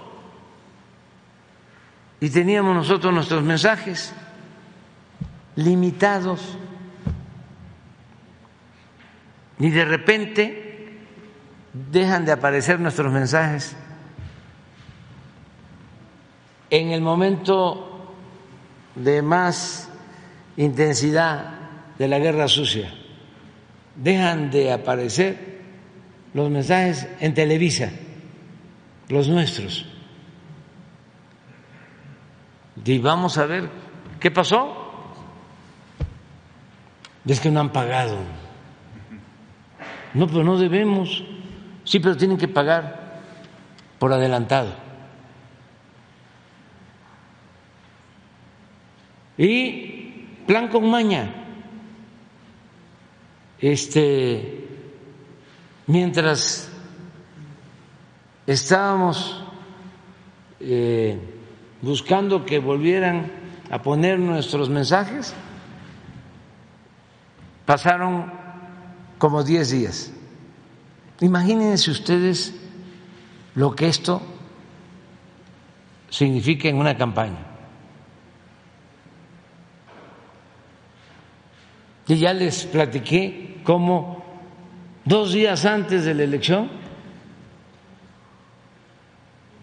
me entregó Emilio Azcárraga un proyecto de decreto en donde yo iba a expropiar Televisa. Pero bien hecho, con considerandos, utilizando palabras, términos que yo uso y enlistando todas las empresas que íbamos a expropiar de Televisa. Ni sabía de cuántas empresas tenían.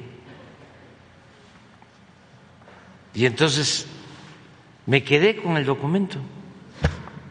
Por ahí lo tengo. Pero que iba a ser la primera decisión.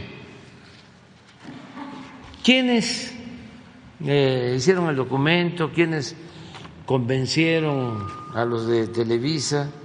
¿O si ellos mismos usaron eso como excusa?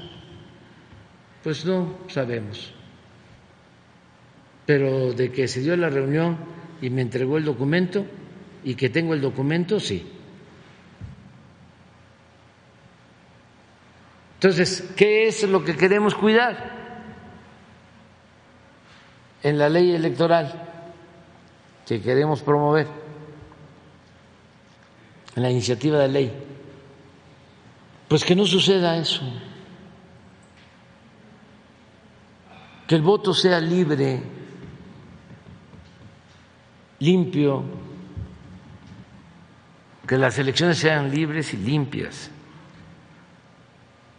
Y que cada quien vote por lo que le dicte su conciencia y que haya democracia.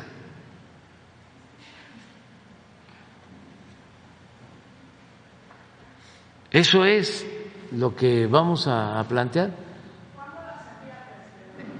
Pues a ver si lo hago este fin de semana. ¿Rechacen primero la constitucional? No, la voy a mandar. Si es que, no, no, ¿para qué espero? Si ya es de dominio público, que ya se pusieron de acuerdo, ya.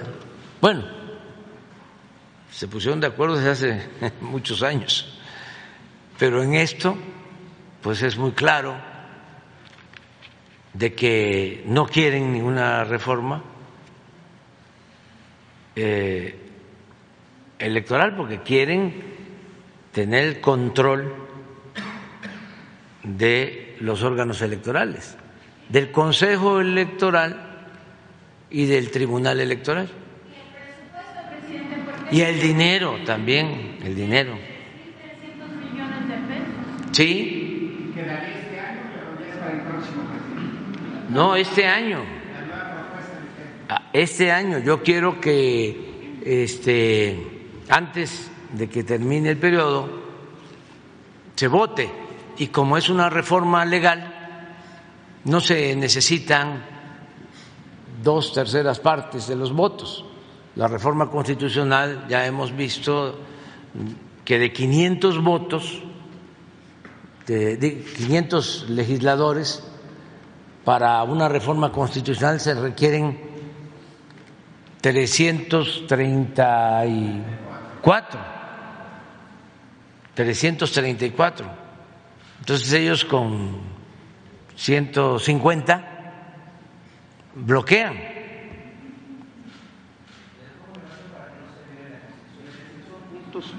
No se viola la Constitución, porque además es muy probable de que van a acudir este, a la Suprema Corte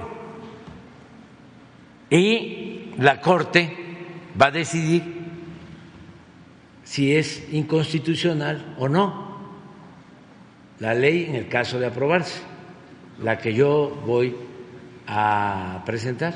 Porque son cosas que están en la Constitución. Sí. ¿Cómo una ley podría no afectar la Constitución? Sí, sí hay formas de hacerlo. Sí. Algo similar a la eléctrica. Sí, lo tengo bien analizado y este y los constitucionalistas y además existe la Corte que no son este como eran antes empleados subordinados al presidente.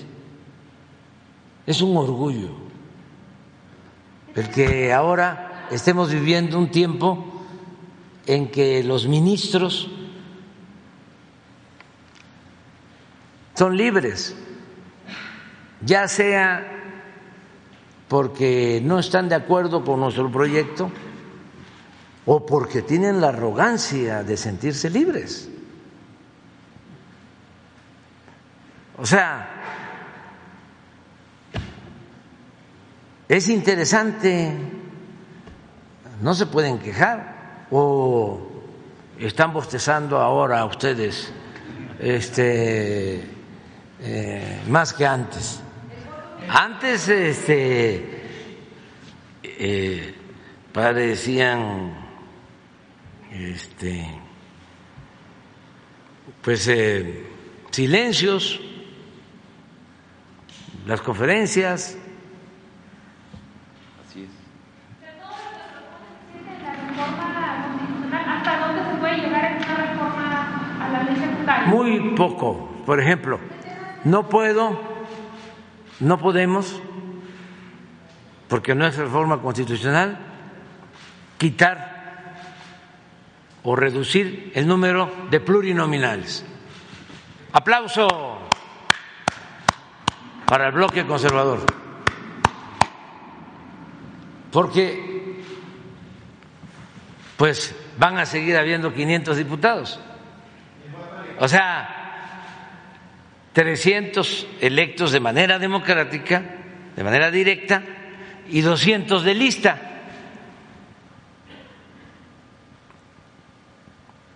O sea, esto por la defensa, ¿no?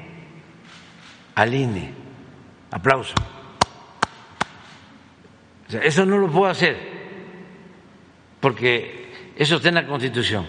Por eso estamos planteando la reforma de la Constitución, pero ya dijimos, eso no va a permitirse. Aplauso. No se le puede quitar dinero a los partidos.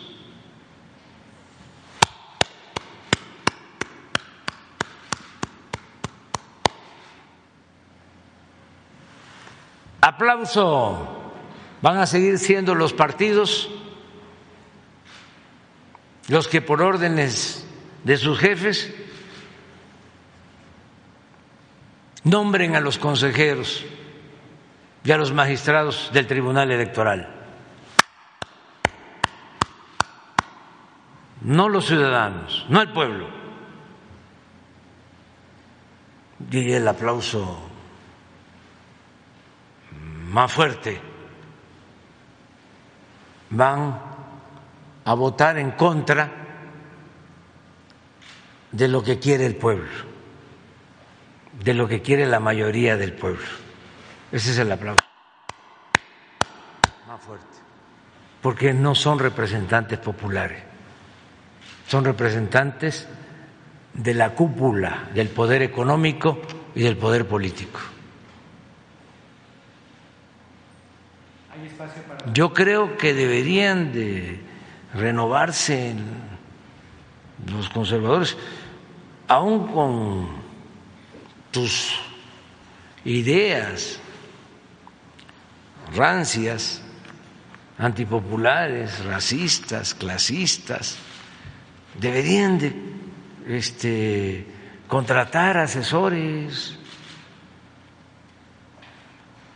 buenos, los timan.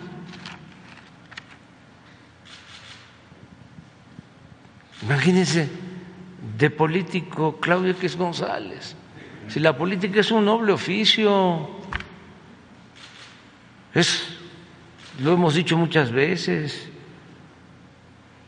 como el oficio del carpintero, para hacer esto, pues se necesita saber,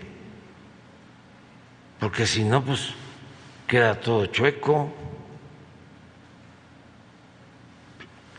El albañil pues sabe, porque es un oficio, si no se cae en la pared, le queda toda chueca. La política también es un oficio. Ni siquiera estar pensando que es el arte, la ciencia de gobernar, o que se inventó para evitar la guerra o que la política es hacer historia. No, es un oficio. Una cosa es estar eh, haciendo negocios con influyentismo como lo ha hecho Claudio y su familia toda la vida, y otra cosa muy distinta es la política. Nada más piensen cómo se relacionan con el pueblo.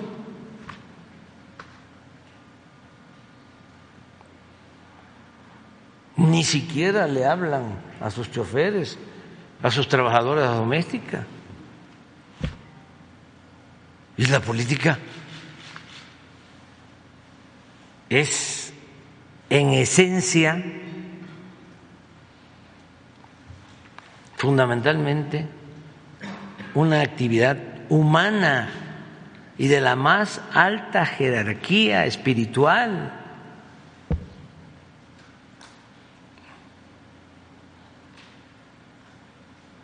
Entonces, imagínense eh, oponerse a una reforma que es para garantizar que haya democracia, como se opusieron a la reforma constitucional para proteger a empresas extranjeras en contra de la Comisión Federal de Electricidad, que es una empresa pública que se creó con el general Cárdenas, que se fortaleció porque se nacionalizó la industria eléctrica con el presidente Adolfo López Mateos y que gracias a la Comisión Federal de Electricidad hoy pagamos menos luz que en España, que en Estados Unidos, que en otras partes. Y ellos en vez de votar por proteger la economía del pueblo, votan para proteger a Iberdrola, una empresa española que tuvo el descaro, entre otras cosas, de llevarse de empleado a Felipe Calderón después de que terminó de usurpar el poder presidencial. Entonces, sí, está interesante y sí vamos a enviar, esa, esa iniciativa para que este, se discuta, se analice y en su caso se apruebe, pero no quedarnos. Y también lo que sucedió en la Corte, de que se dio protección a defraudadores fiscales, a factureros, a delincuentes de cuello blanco, eso tiene que ir también al Congreso. De nuevo, voy a enviar una iniciativa. Como también antes de que me vaya, voy a enviar la iniciativa de austeridad republicana porque no puede ser que con amparos, con triquiñuelas, legaloides, estén ganando más que lo que gana el presidente. Muchos de estos eh, defensores del INE y eh, del régimen de corrupción. Y si el Congreso dice no, ya ese es otro problema. Pero yo voy a cumplir. Ambas serían constitucionales. No, la otra va a ser constitucional porque está en el artículo 127 de la Constitución de que no deben. ¿Por qué no pones el artículo 127? Y lo están violando. Son amparos y este, actitudes leguleyas.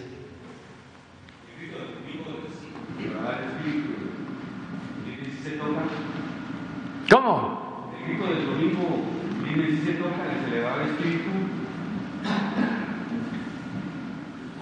Pues eh, lo que digan los legisladores. De todas maneras, la gente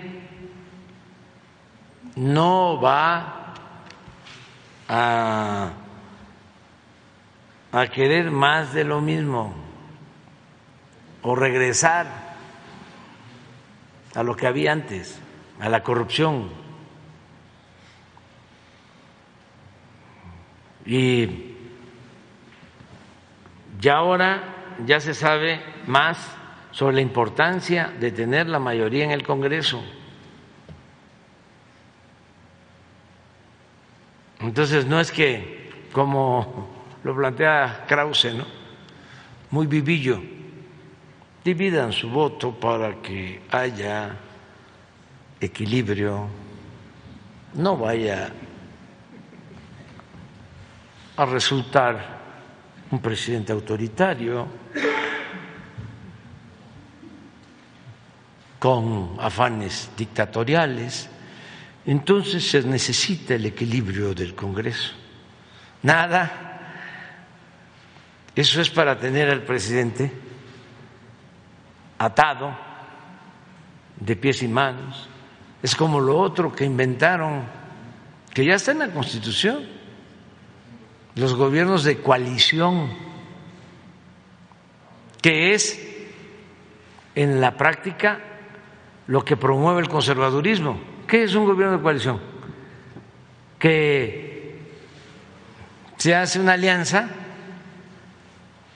y ya cuando se llega el gobierno, tres secretarías para un partido, cuatro para otro, cinco para otro.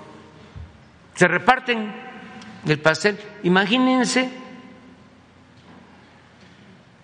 si en una circunstancia de crisis, cuando se requiere una transformación, se va a poder avanzar en beneficio del pueblo. No, el gobierno se fracciona, no hay un plan para transformar, es mantener a la cúpula cooptada, comprada, y el gobierno paralizado sin atender al pueblo. Eso es lo que han venido promoviendo. Afortunadamente, pues no es así.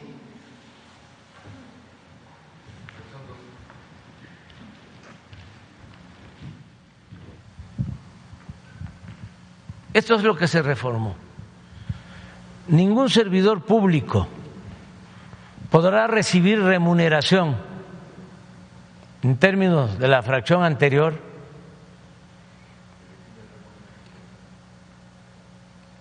por el desempeño de su función, empleo, cargo o comisión mayor a la establecida por el presidente de la República en el presupuesto correspondiente. Ningún servidor público. Eso está en la Constitución. Pues esto no lo cumplen. Porque se ampararon. Y como pues son juez y parte,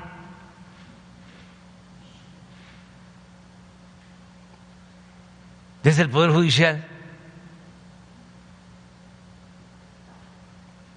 violan la Constitución. Y miren lo que se plantea. Se considera remuneración o retribución toda percepción en efectivo o en especie, incluyendo dietas, aguinaldos,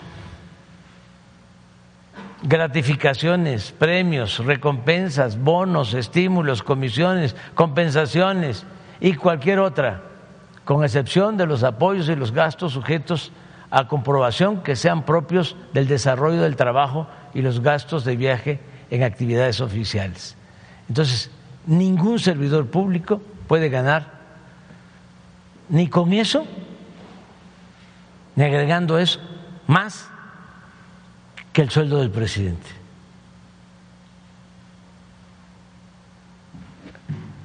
Entonces, vamos a ver, ahora, ¿qué hacemos? Si ya está en la Constitución y lo violan. Ahora, a ver, con los constitucionalistas, ¿cómo le hacemos para hacer valer la Constitución. Lo otro que quitaron, por eso tiene que ser una reforma de austeridad republicana de Estado, porque se había decidido que terminando un funcionario no podía irse a trabajar a una empresa privada, a un banco, como era la costumbre. Todos los directores de Pemex, casi todos, terminaron trabajando en empresas petroleras privadas. Imagínense, se llevaron toda la información sobre los yacimientos petroleros a trabajar empresas particulares. Los que trabajaban en Hacienda también a los bancos. Y lo más eh, indignante y vergonzoso es que Cedillo termina y se va a trabajar a una empresa que se quedó con los ferrocarriles nacionales que el presidente Cedillo privatizó y se va a trabajar de asesor. Uno de los que era director del FOAPROA, terminando el famoso rescate, se lo llevó un banco a trabajar, un banco privado que se benefició con el rescate. Y el caso de Calderón, que termina y se va de consejero de Iberdrola. Bueno, eso ya se había aprobado en una ley de austeridad que enviamos. Lo echaron abajo en la Corte. Entonces vamos a volver a lo mismo. O lo dejamos así y ya. No. No. Presidente, finalmente, eh, estamos a unos días de que llegue el mes de diciembre y sus posadas, en donde hay promesas que se tendrán que cumplir, como la de la titular de energía, Rocío Nale, quien ha insistido y declarado que en diciembre se obtendrá el primer barril del combustible de la refinería Olmeca. La pregunta en el tema energético, eh, ¿qué día del mes de diciembre será el inicio de la extracción del primer barril? ¿Y qué reporte tiene de la obra si ya está integrada y concluida al 100% con las 17 plantas? Y en el tema político, eh, presidente, eh, el señor Ricardo Monreal anuncia una gira de reconciliación con Santiago Krill y emulando a José Alfredo Jiménez declama la letra de la canción Amarga Navidad. Usted escuchó hablar en el Zócalo eh, a una sola voz al pueblo. ¿Podría opinarme algo al respecto? Bueno, de esto último no, este, pero de la refinería sí. Voy el 23 de diciembre. Pues ya de una vez les digo de que sí vamos a estar aquí el 23 en la mañana de diciembre. El 24 no, ni el 25, pero el 26 sí.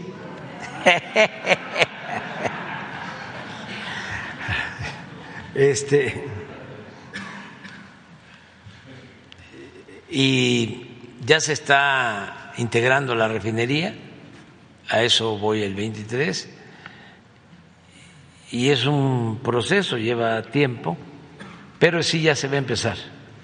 Si no es a finales de este año, a principios del año próximo se empieza a producir combustible. No, no van, las, van las compañeras.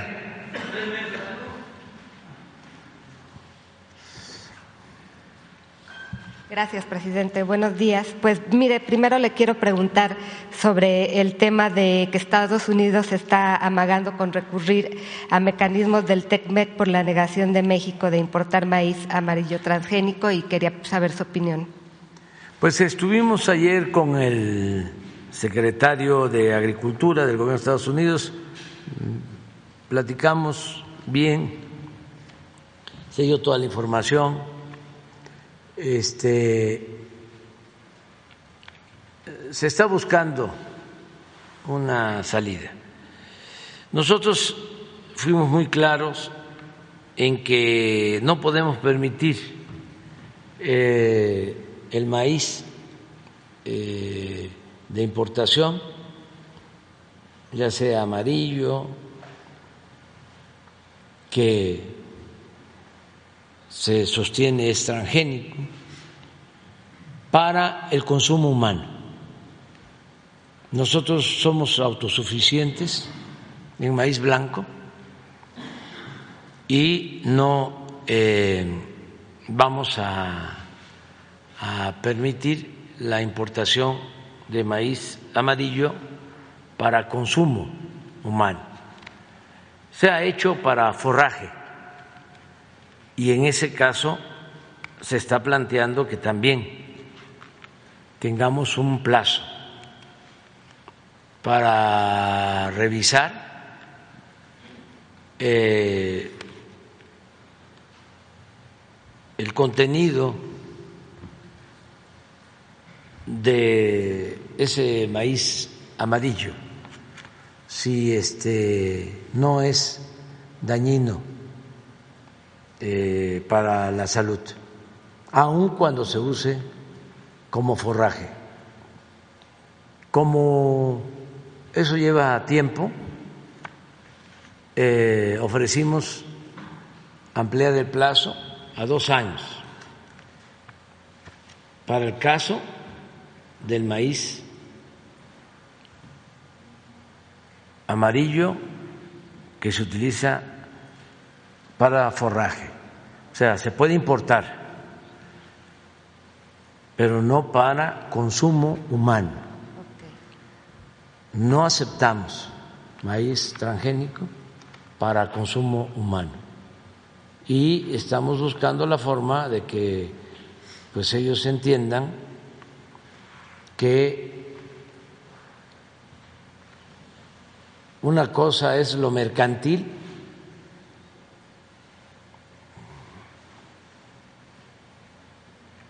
la ciencia que permite ¿no? mayor productividad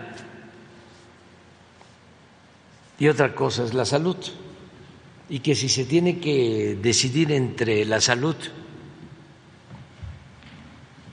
y el mercantilismo, nosotros optamos por la salud. Es lo mismo que cuando se plantea este si estamos eh, de acuerdo en la justicia o en el derecho, decimos la justicia.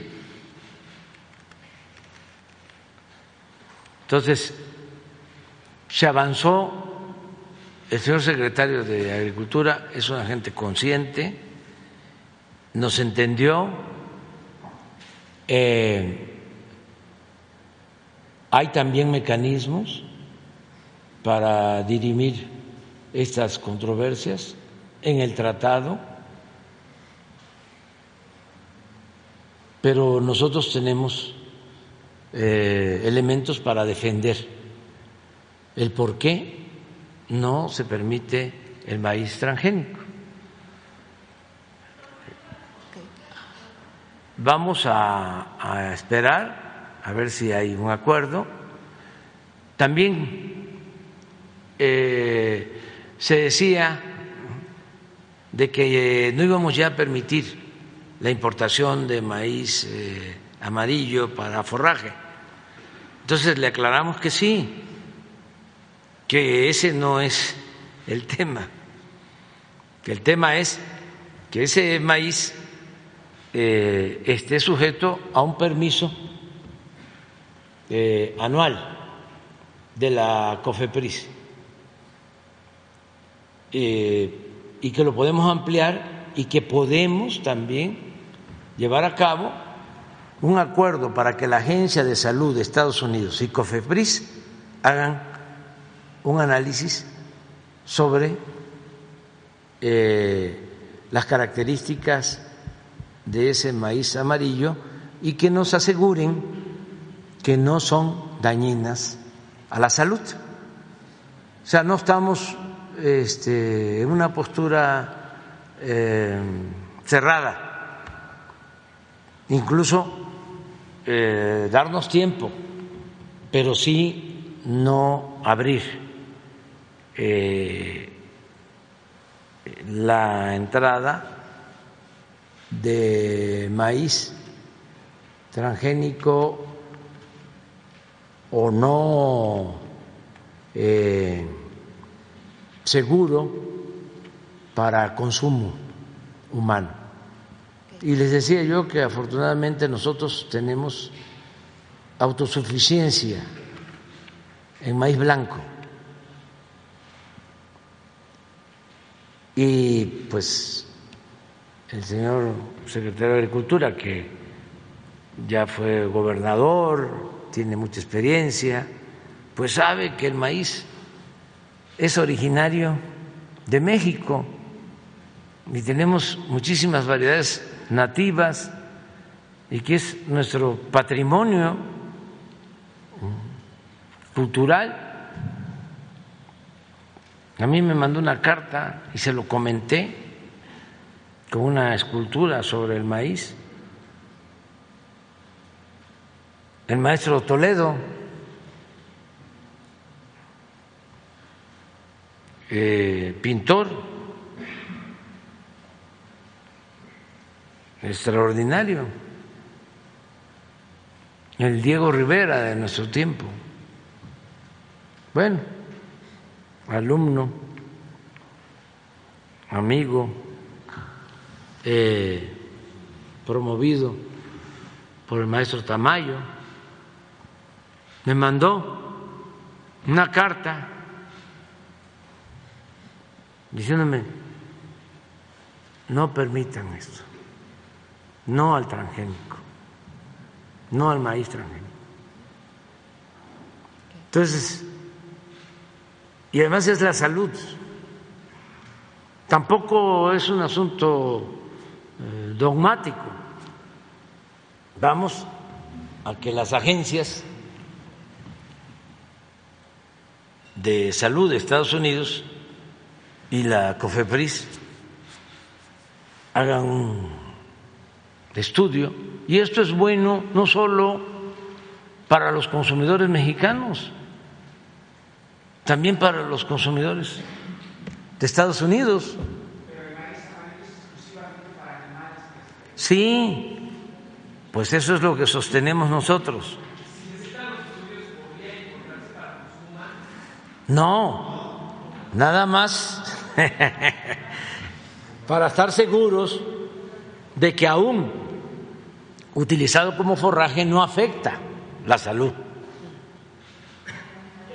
No, desde luego de los, de los animales, pero fundamentalmente de los seres humanos. No, no, no, no, no, no, no.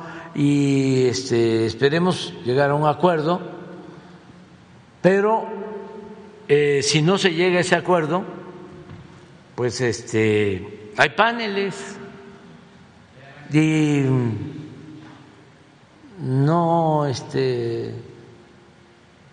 alarmarnos que este, se acuda a un tribunal y que decidan, pero nosotros no podemos ceder en esa este, solicitud.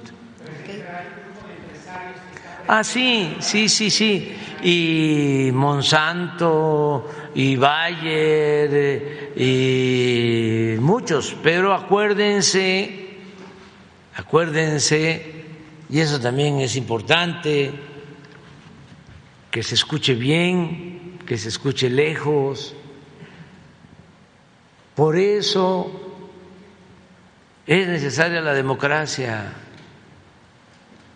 para que elija al pueblo y que la autoridad nada más tenga como amo al pueblo. Porque si elige la oligarquía a través de manipulación y de dinero, el que llega a la presidencia, el que llega a cualquier cargo, es un empleado de ellos.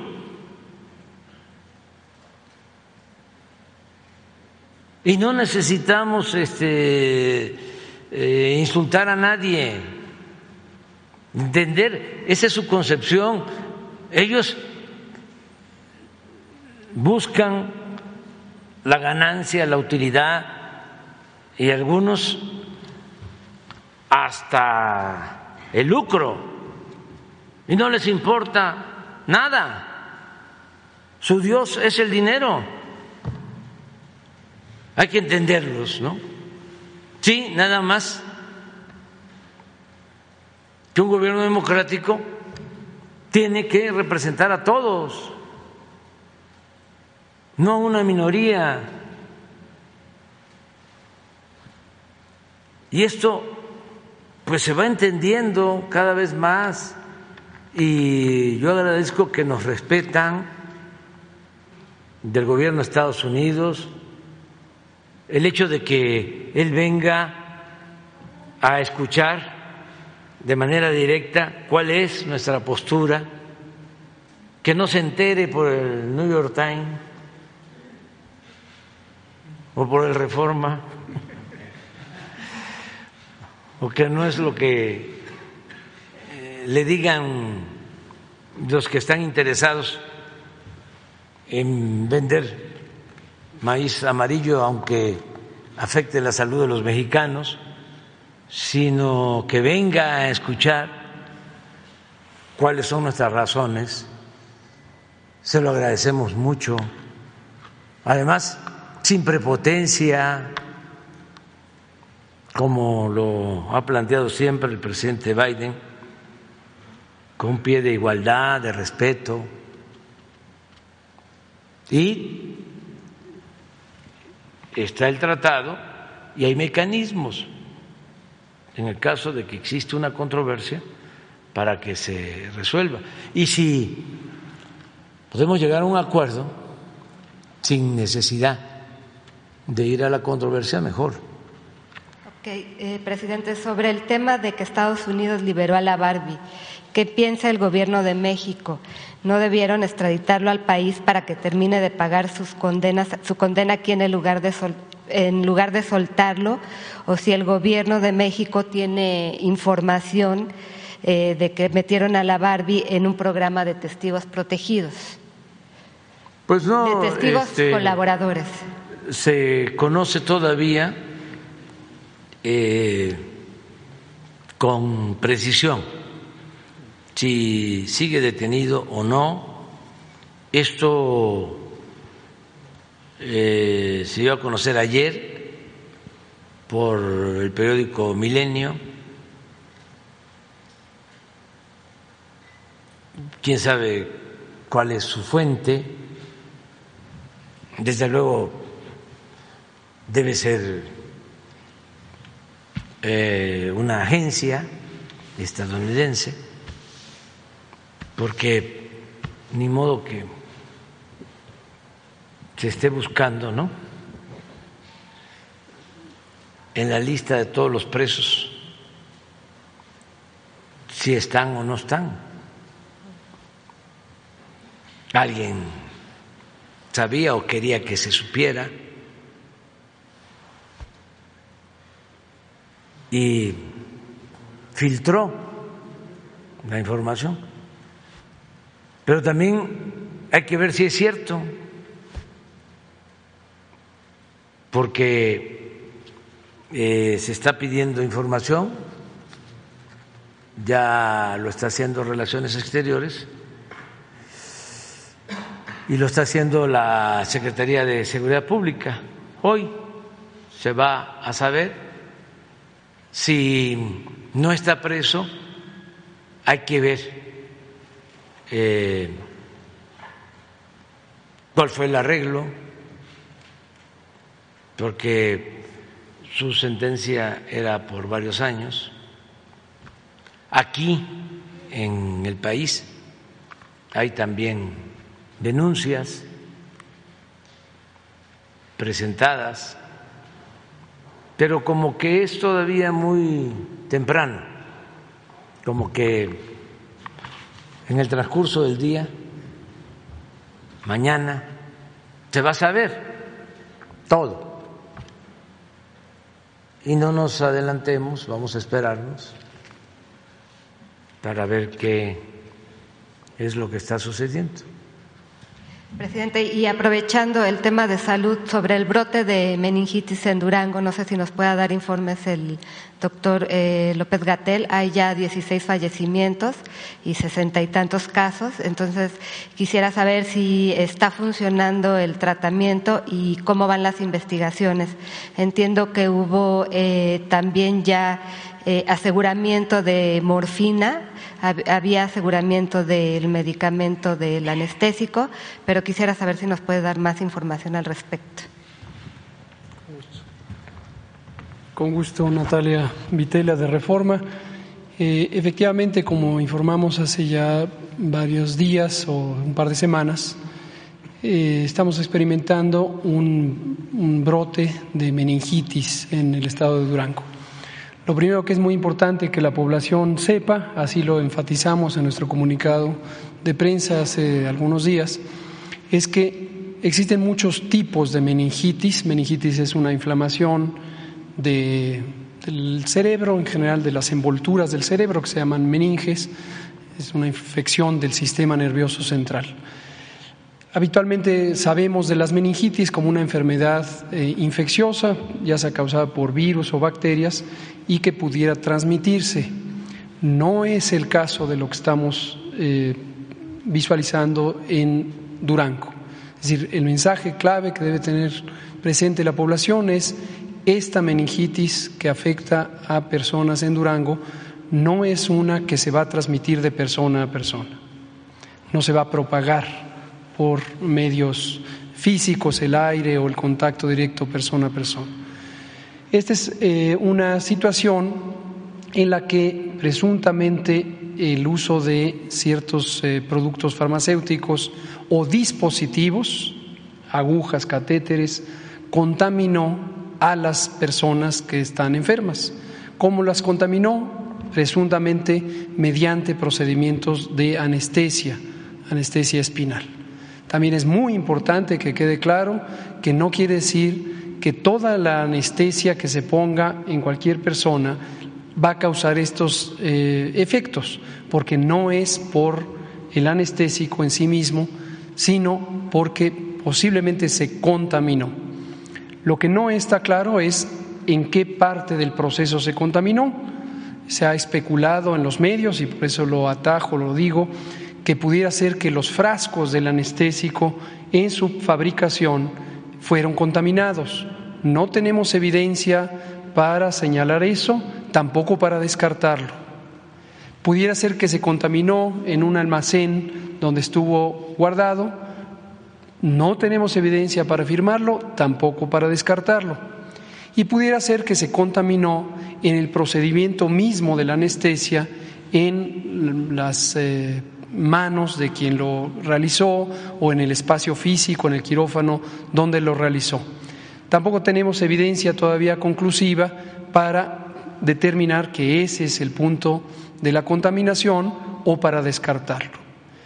Y está en proceso de investigación, hay que tener presente que aquí son dos tipos de investigación, una de carácter epidemiológico sanitario, que conduce primariamente la Secretaría de Salud de Durango, y ahora en apoyo, desde que nos pidieron este apoyo al inicio de noviembre, también la Secretaría de Salud de la Federación, del Gobierno Federal. Esa es una clase de investigación, está en curso, su propósito es determinar precisamente cuáles fueron los mecanismos de contagio o de contaminación y sobre todo el identificar a las personas que pudieran estar en riesgo para detectarlas oportunamente, hacer exámenes eh, clínicos y de laboratorio que sean necesarios y ofrecerles de manera inmediata tratamiento. Ahora comentaré el tratamiento. Por el otro lado está una investigación de carácter pericial que realiza la Fiscalía General de Justicia del Estado de Durango. Evidentemente ambas investigaciones están acopladas, pero es muy importante no perder de vista que existe esa investigación y que hay muchos elementos de la investigación epidemiológico-sanitario que no podemos revelar porque formarán parte de la evidencia necesaria para el proceso judicial. Y obviamente, eh, en respeto a las disposiciones constitucionales, se toma como punto de partida la presunción de inocencia en todas las personas involucradas. Que quede muy claro, esto no nos evita el avanzar en la parte de salud y en detectar oportunamente a las personas para ofrecerles tratamiento. Desde hace ya varias semanas, las mujeres que están enfermas son en su gran mayoría mujeres, solo teníamos una persona del sexo masculino, están en tratamiento, hay 68 personas que han sido hasta el momento identificadas, en este momento hay 13 personas hospitalizadas y las personas que estuvieron expuestas a un procedimiento anestésico de esta naturaleza desde mayo, cuando está el periodo de riesgo, han estado en seguimiento. Y si se detecta que tienen signos de enfermedad, ya sea clínicos o por laboratorio, se procede a ofrecerles tratamiento, de modo que el tratamiento sea muy oportuno. Esta es la información. la morfina también está eh, siendo estudiada. Sí, eh, la COFEPRIS emitió dos eh, alertas sanitarias, una para un anestésico que se llama bupivacaína y posteriormente para otro que es, eh, que es morfina, que también se usa en los procedimientos anestésicos. Son tres lotes de la primera, dos lotes de la segunda. No están incautados, esto es muy importante no confundirlo. La COFEPRIS no realiza procedimientos de incautación, esos están en la esfera de la Procuración de Justicia. Lo que hace COFEPRIS es que emite eh, una alerta para que sean, técnicamente se llama enfajillados, es decir, retenidos en el punto donde están eh, almacenados y desde luego si eh, una vez que se ha emitido la alerta alguien utilizara los frascos en cualquier punto del país, fue una alerta de carácter nacional, si alguien utilizara esos frascos que ya han sido enfajillados, entonces cometería una falta que es más que de carácter administrativo, podría estar incurriendo en un delito. Pero esto quiere decir que probablemente tuvo que ver también la morfina o podría haber sido la morfina la causante. Esta es una alerta precautoria, obviamente no podemos esperarnos a una confirmación antes de proteger a las personas, las alertas tienen esa, esa función, anticipar un posible riesgo. Si en un momento dado la investigación epidemiológico-sanitaria permite descartar que se trate de estos lotes de morfina o estos tres lotes de bupivacaína, los posibles causantes, y se determina que están eh, sin problema, que son inocuos, entonces se emite una comunicación para que sean utilizados. Ahora, han sido cerrados, entiendo, cuatro hospitales privados, que, que, fue donde surgió este brote. Eh, qué tanto la autoridad sanitaria ha tenido la posibilidad de verificar, eh, me refiero a nivel nacional, que estén funcionando los hospitales privados de manera adecuada. Claro. De momento la evidencia lo que sugiere es un problema local y efectivamente en hospitales privados. Todo ha sido en hospitales privados, toda la atención previa donde está la presunta fuente de contaminación, ocurrió en cuatro pequeños hospitales privados en la capital de Durango que fueron inspeccionados oportunamente por la Comisión Estatal para la Protección contra Riesgos Sanitarios y posteriormente por la COFEPRIS de manera directa.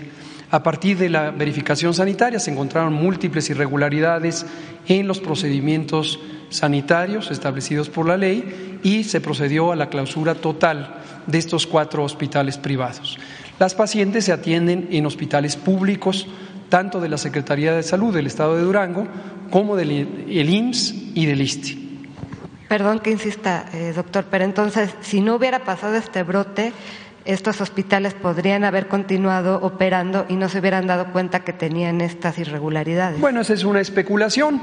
A partir de que hay una señal de sospecha, actúa la eh, autoridad sanitaria y también hay procesos regulares en donde se verifican los hospitales. Por eso le estoy preguntando, eh, ¿qué capacidad tiene la COFEPRIS para hacer verificaciones sanitarias a los hospitales privados? No sé, en materia regulatoria, ¿cómo estamos? Está muy bien establecido por la ley. La COFEPRIS es la que tiene la autoridad regulatoria de protección contra riesgos sanitarios como parte de la Secretaría de Salud, aunque tiene atribuciones directas Y esta autoridad, desde que ocurrió la descentralización del Sistema Nacional de Salud en el 96, aún antes de que existiera la COFEPRIS, se transfirieron ciertas capacidades a las comisión, a lo que hoy se llaman comisiones estatales para la protección contra riesgos sanitarios. De modo que hay una operación local, los procedimientos de operación sanitaria son muchos de ellos locales, pero cuando existe la necesidad, COFEPRIS en todo momento puede ejercer su autoridad de manera directa.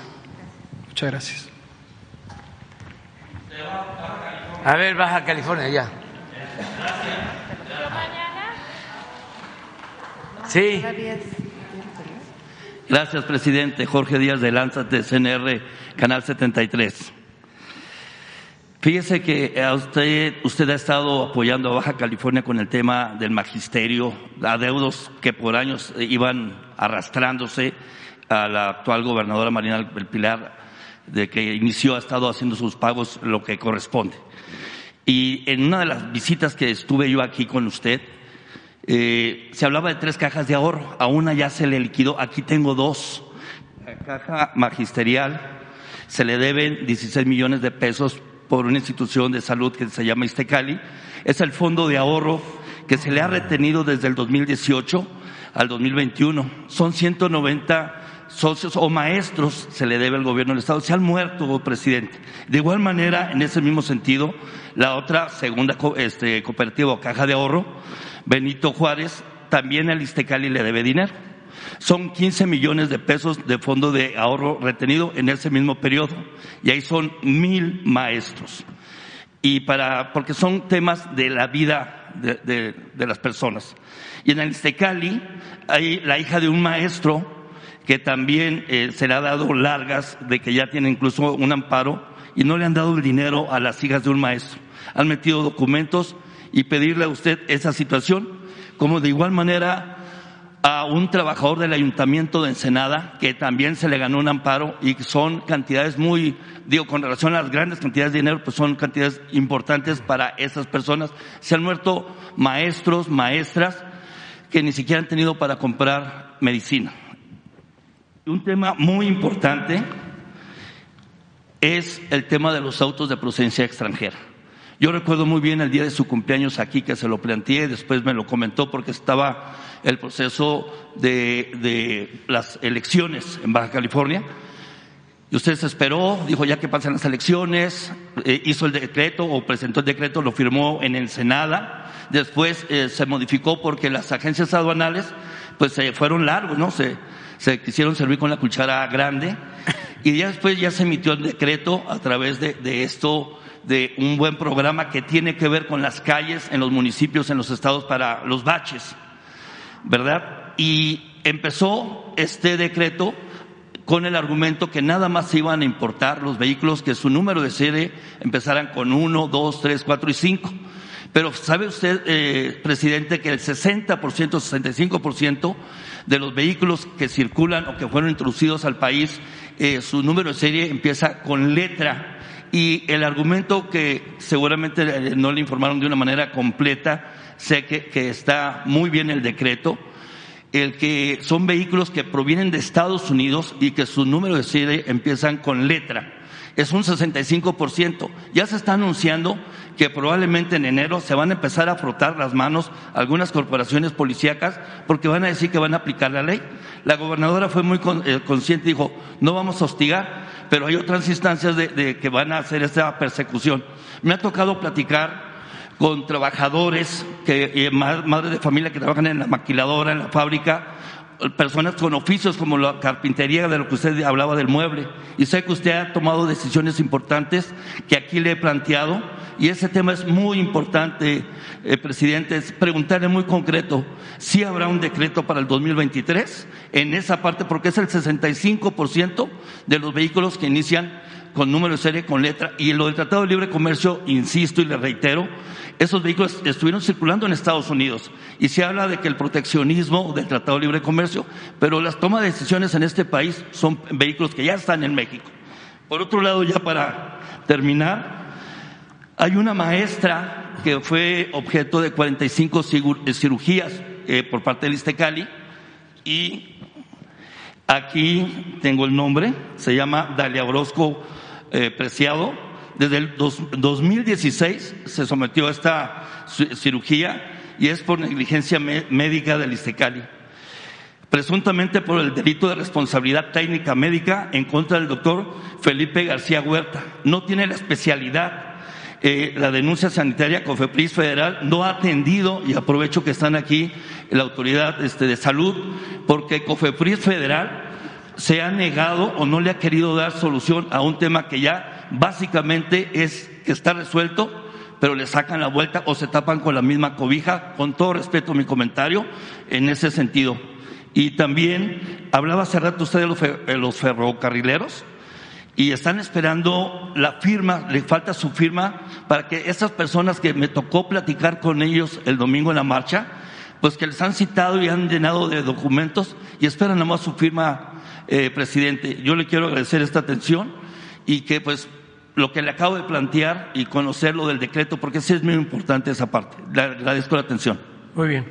Mira, este, lo primero le vamos a pedir a Rosa Isela Rodríguez para que lo atienda.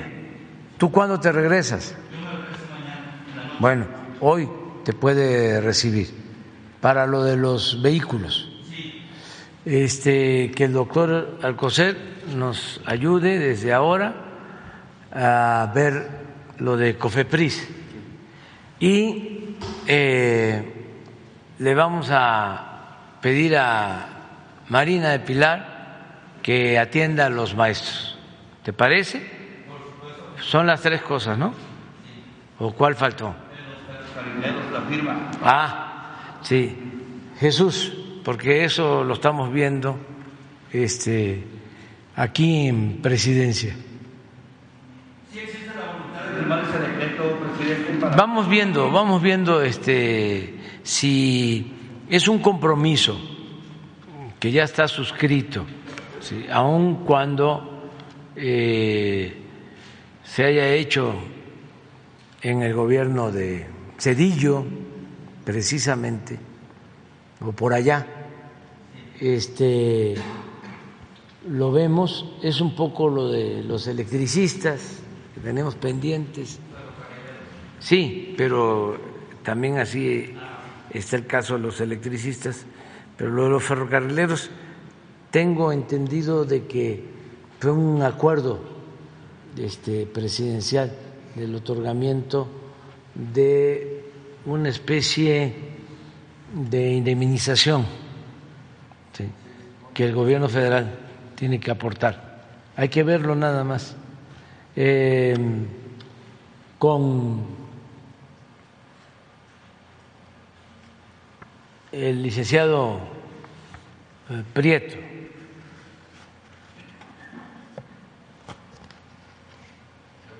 Ernesto Prieto.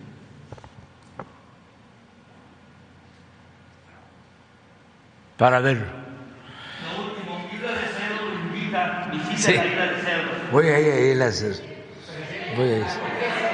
Ya, ya, ya.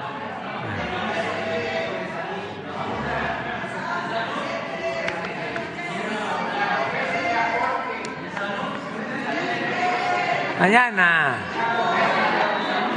Los que ya preguntaron hoy, sí, 15 días. Mañana.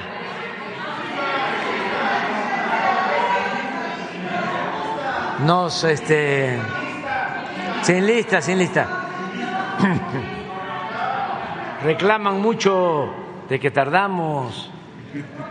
Unos este, que no les gusta estar viendo la mañanera, les molesta. Y otros que les gusta mucho y dice, no me puedo ir a trabajar porque este, no termina. Entonces, mejor no.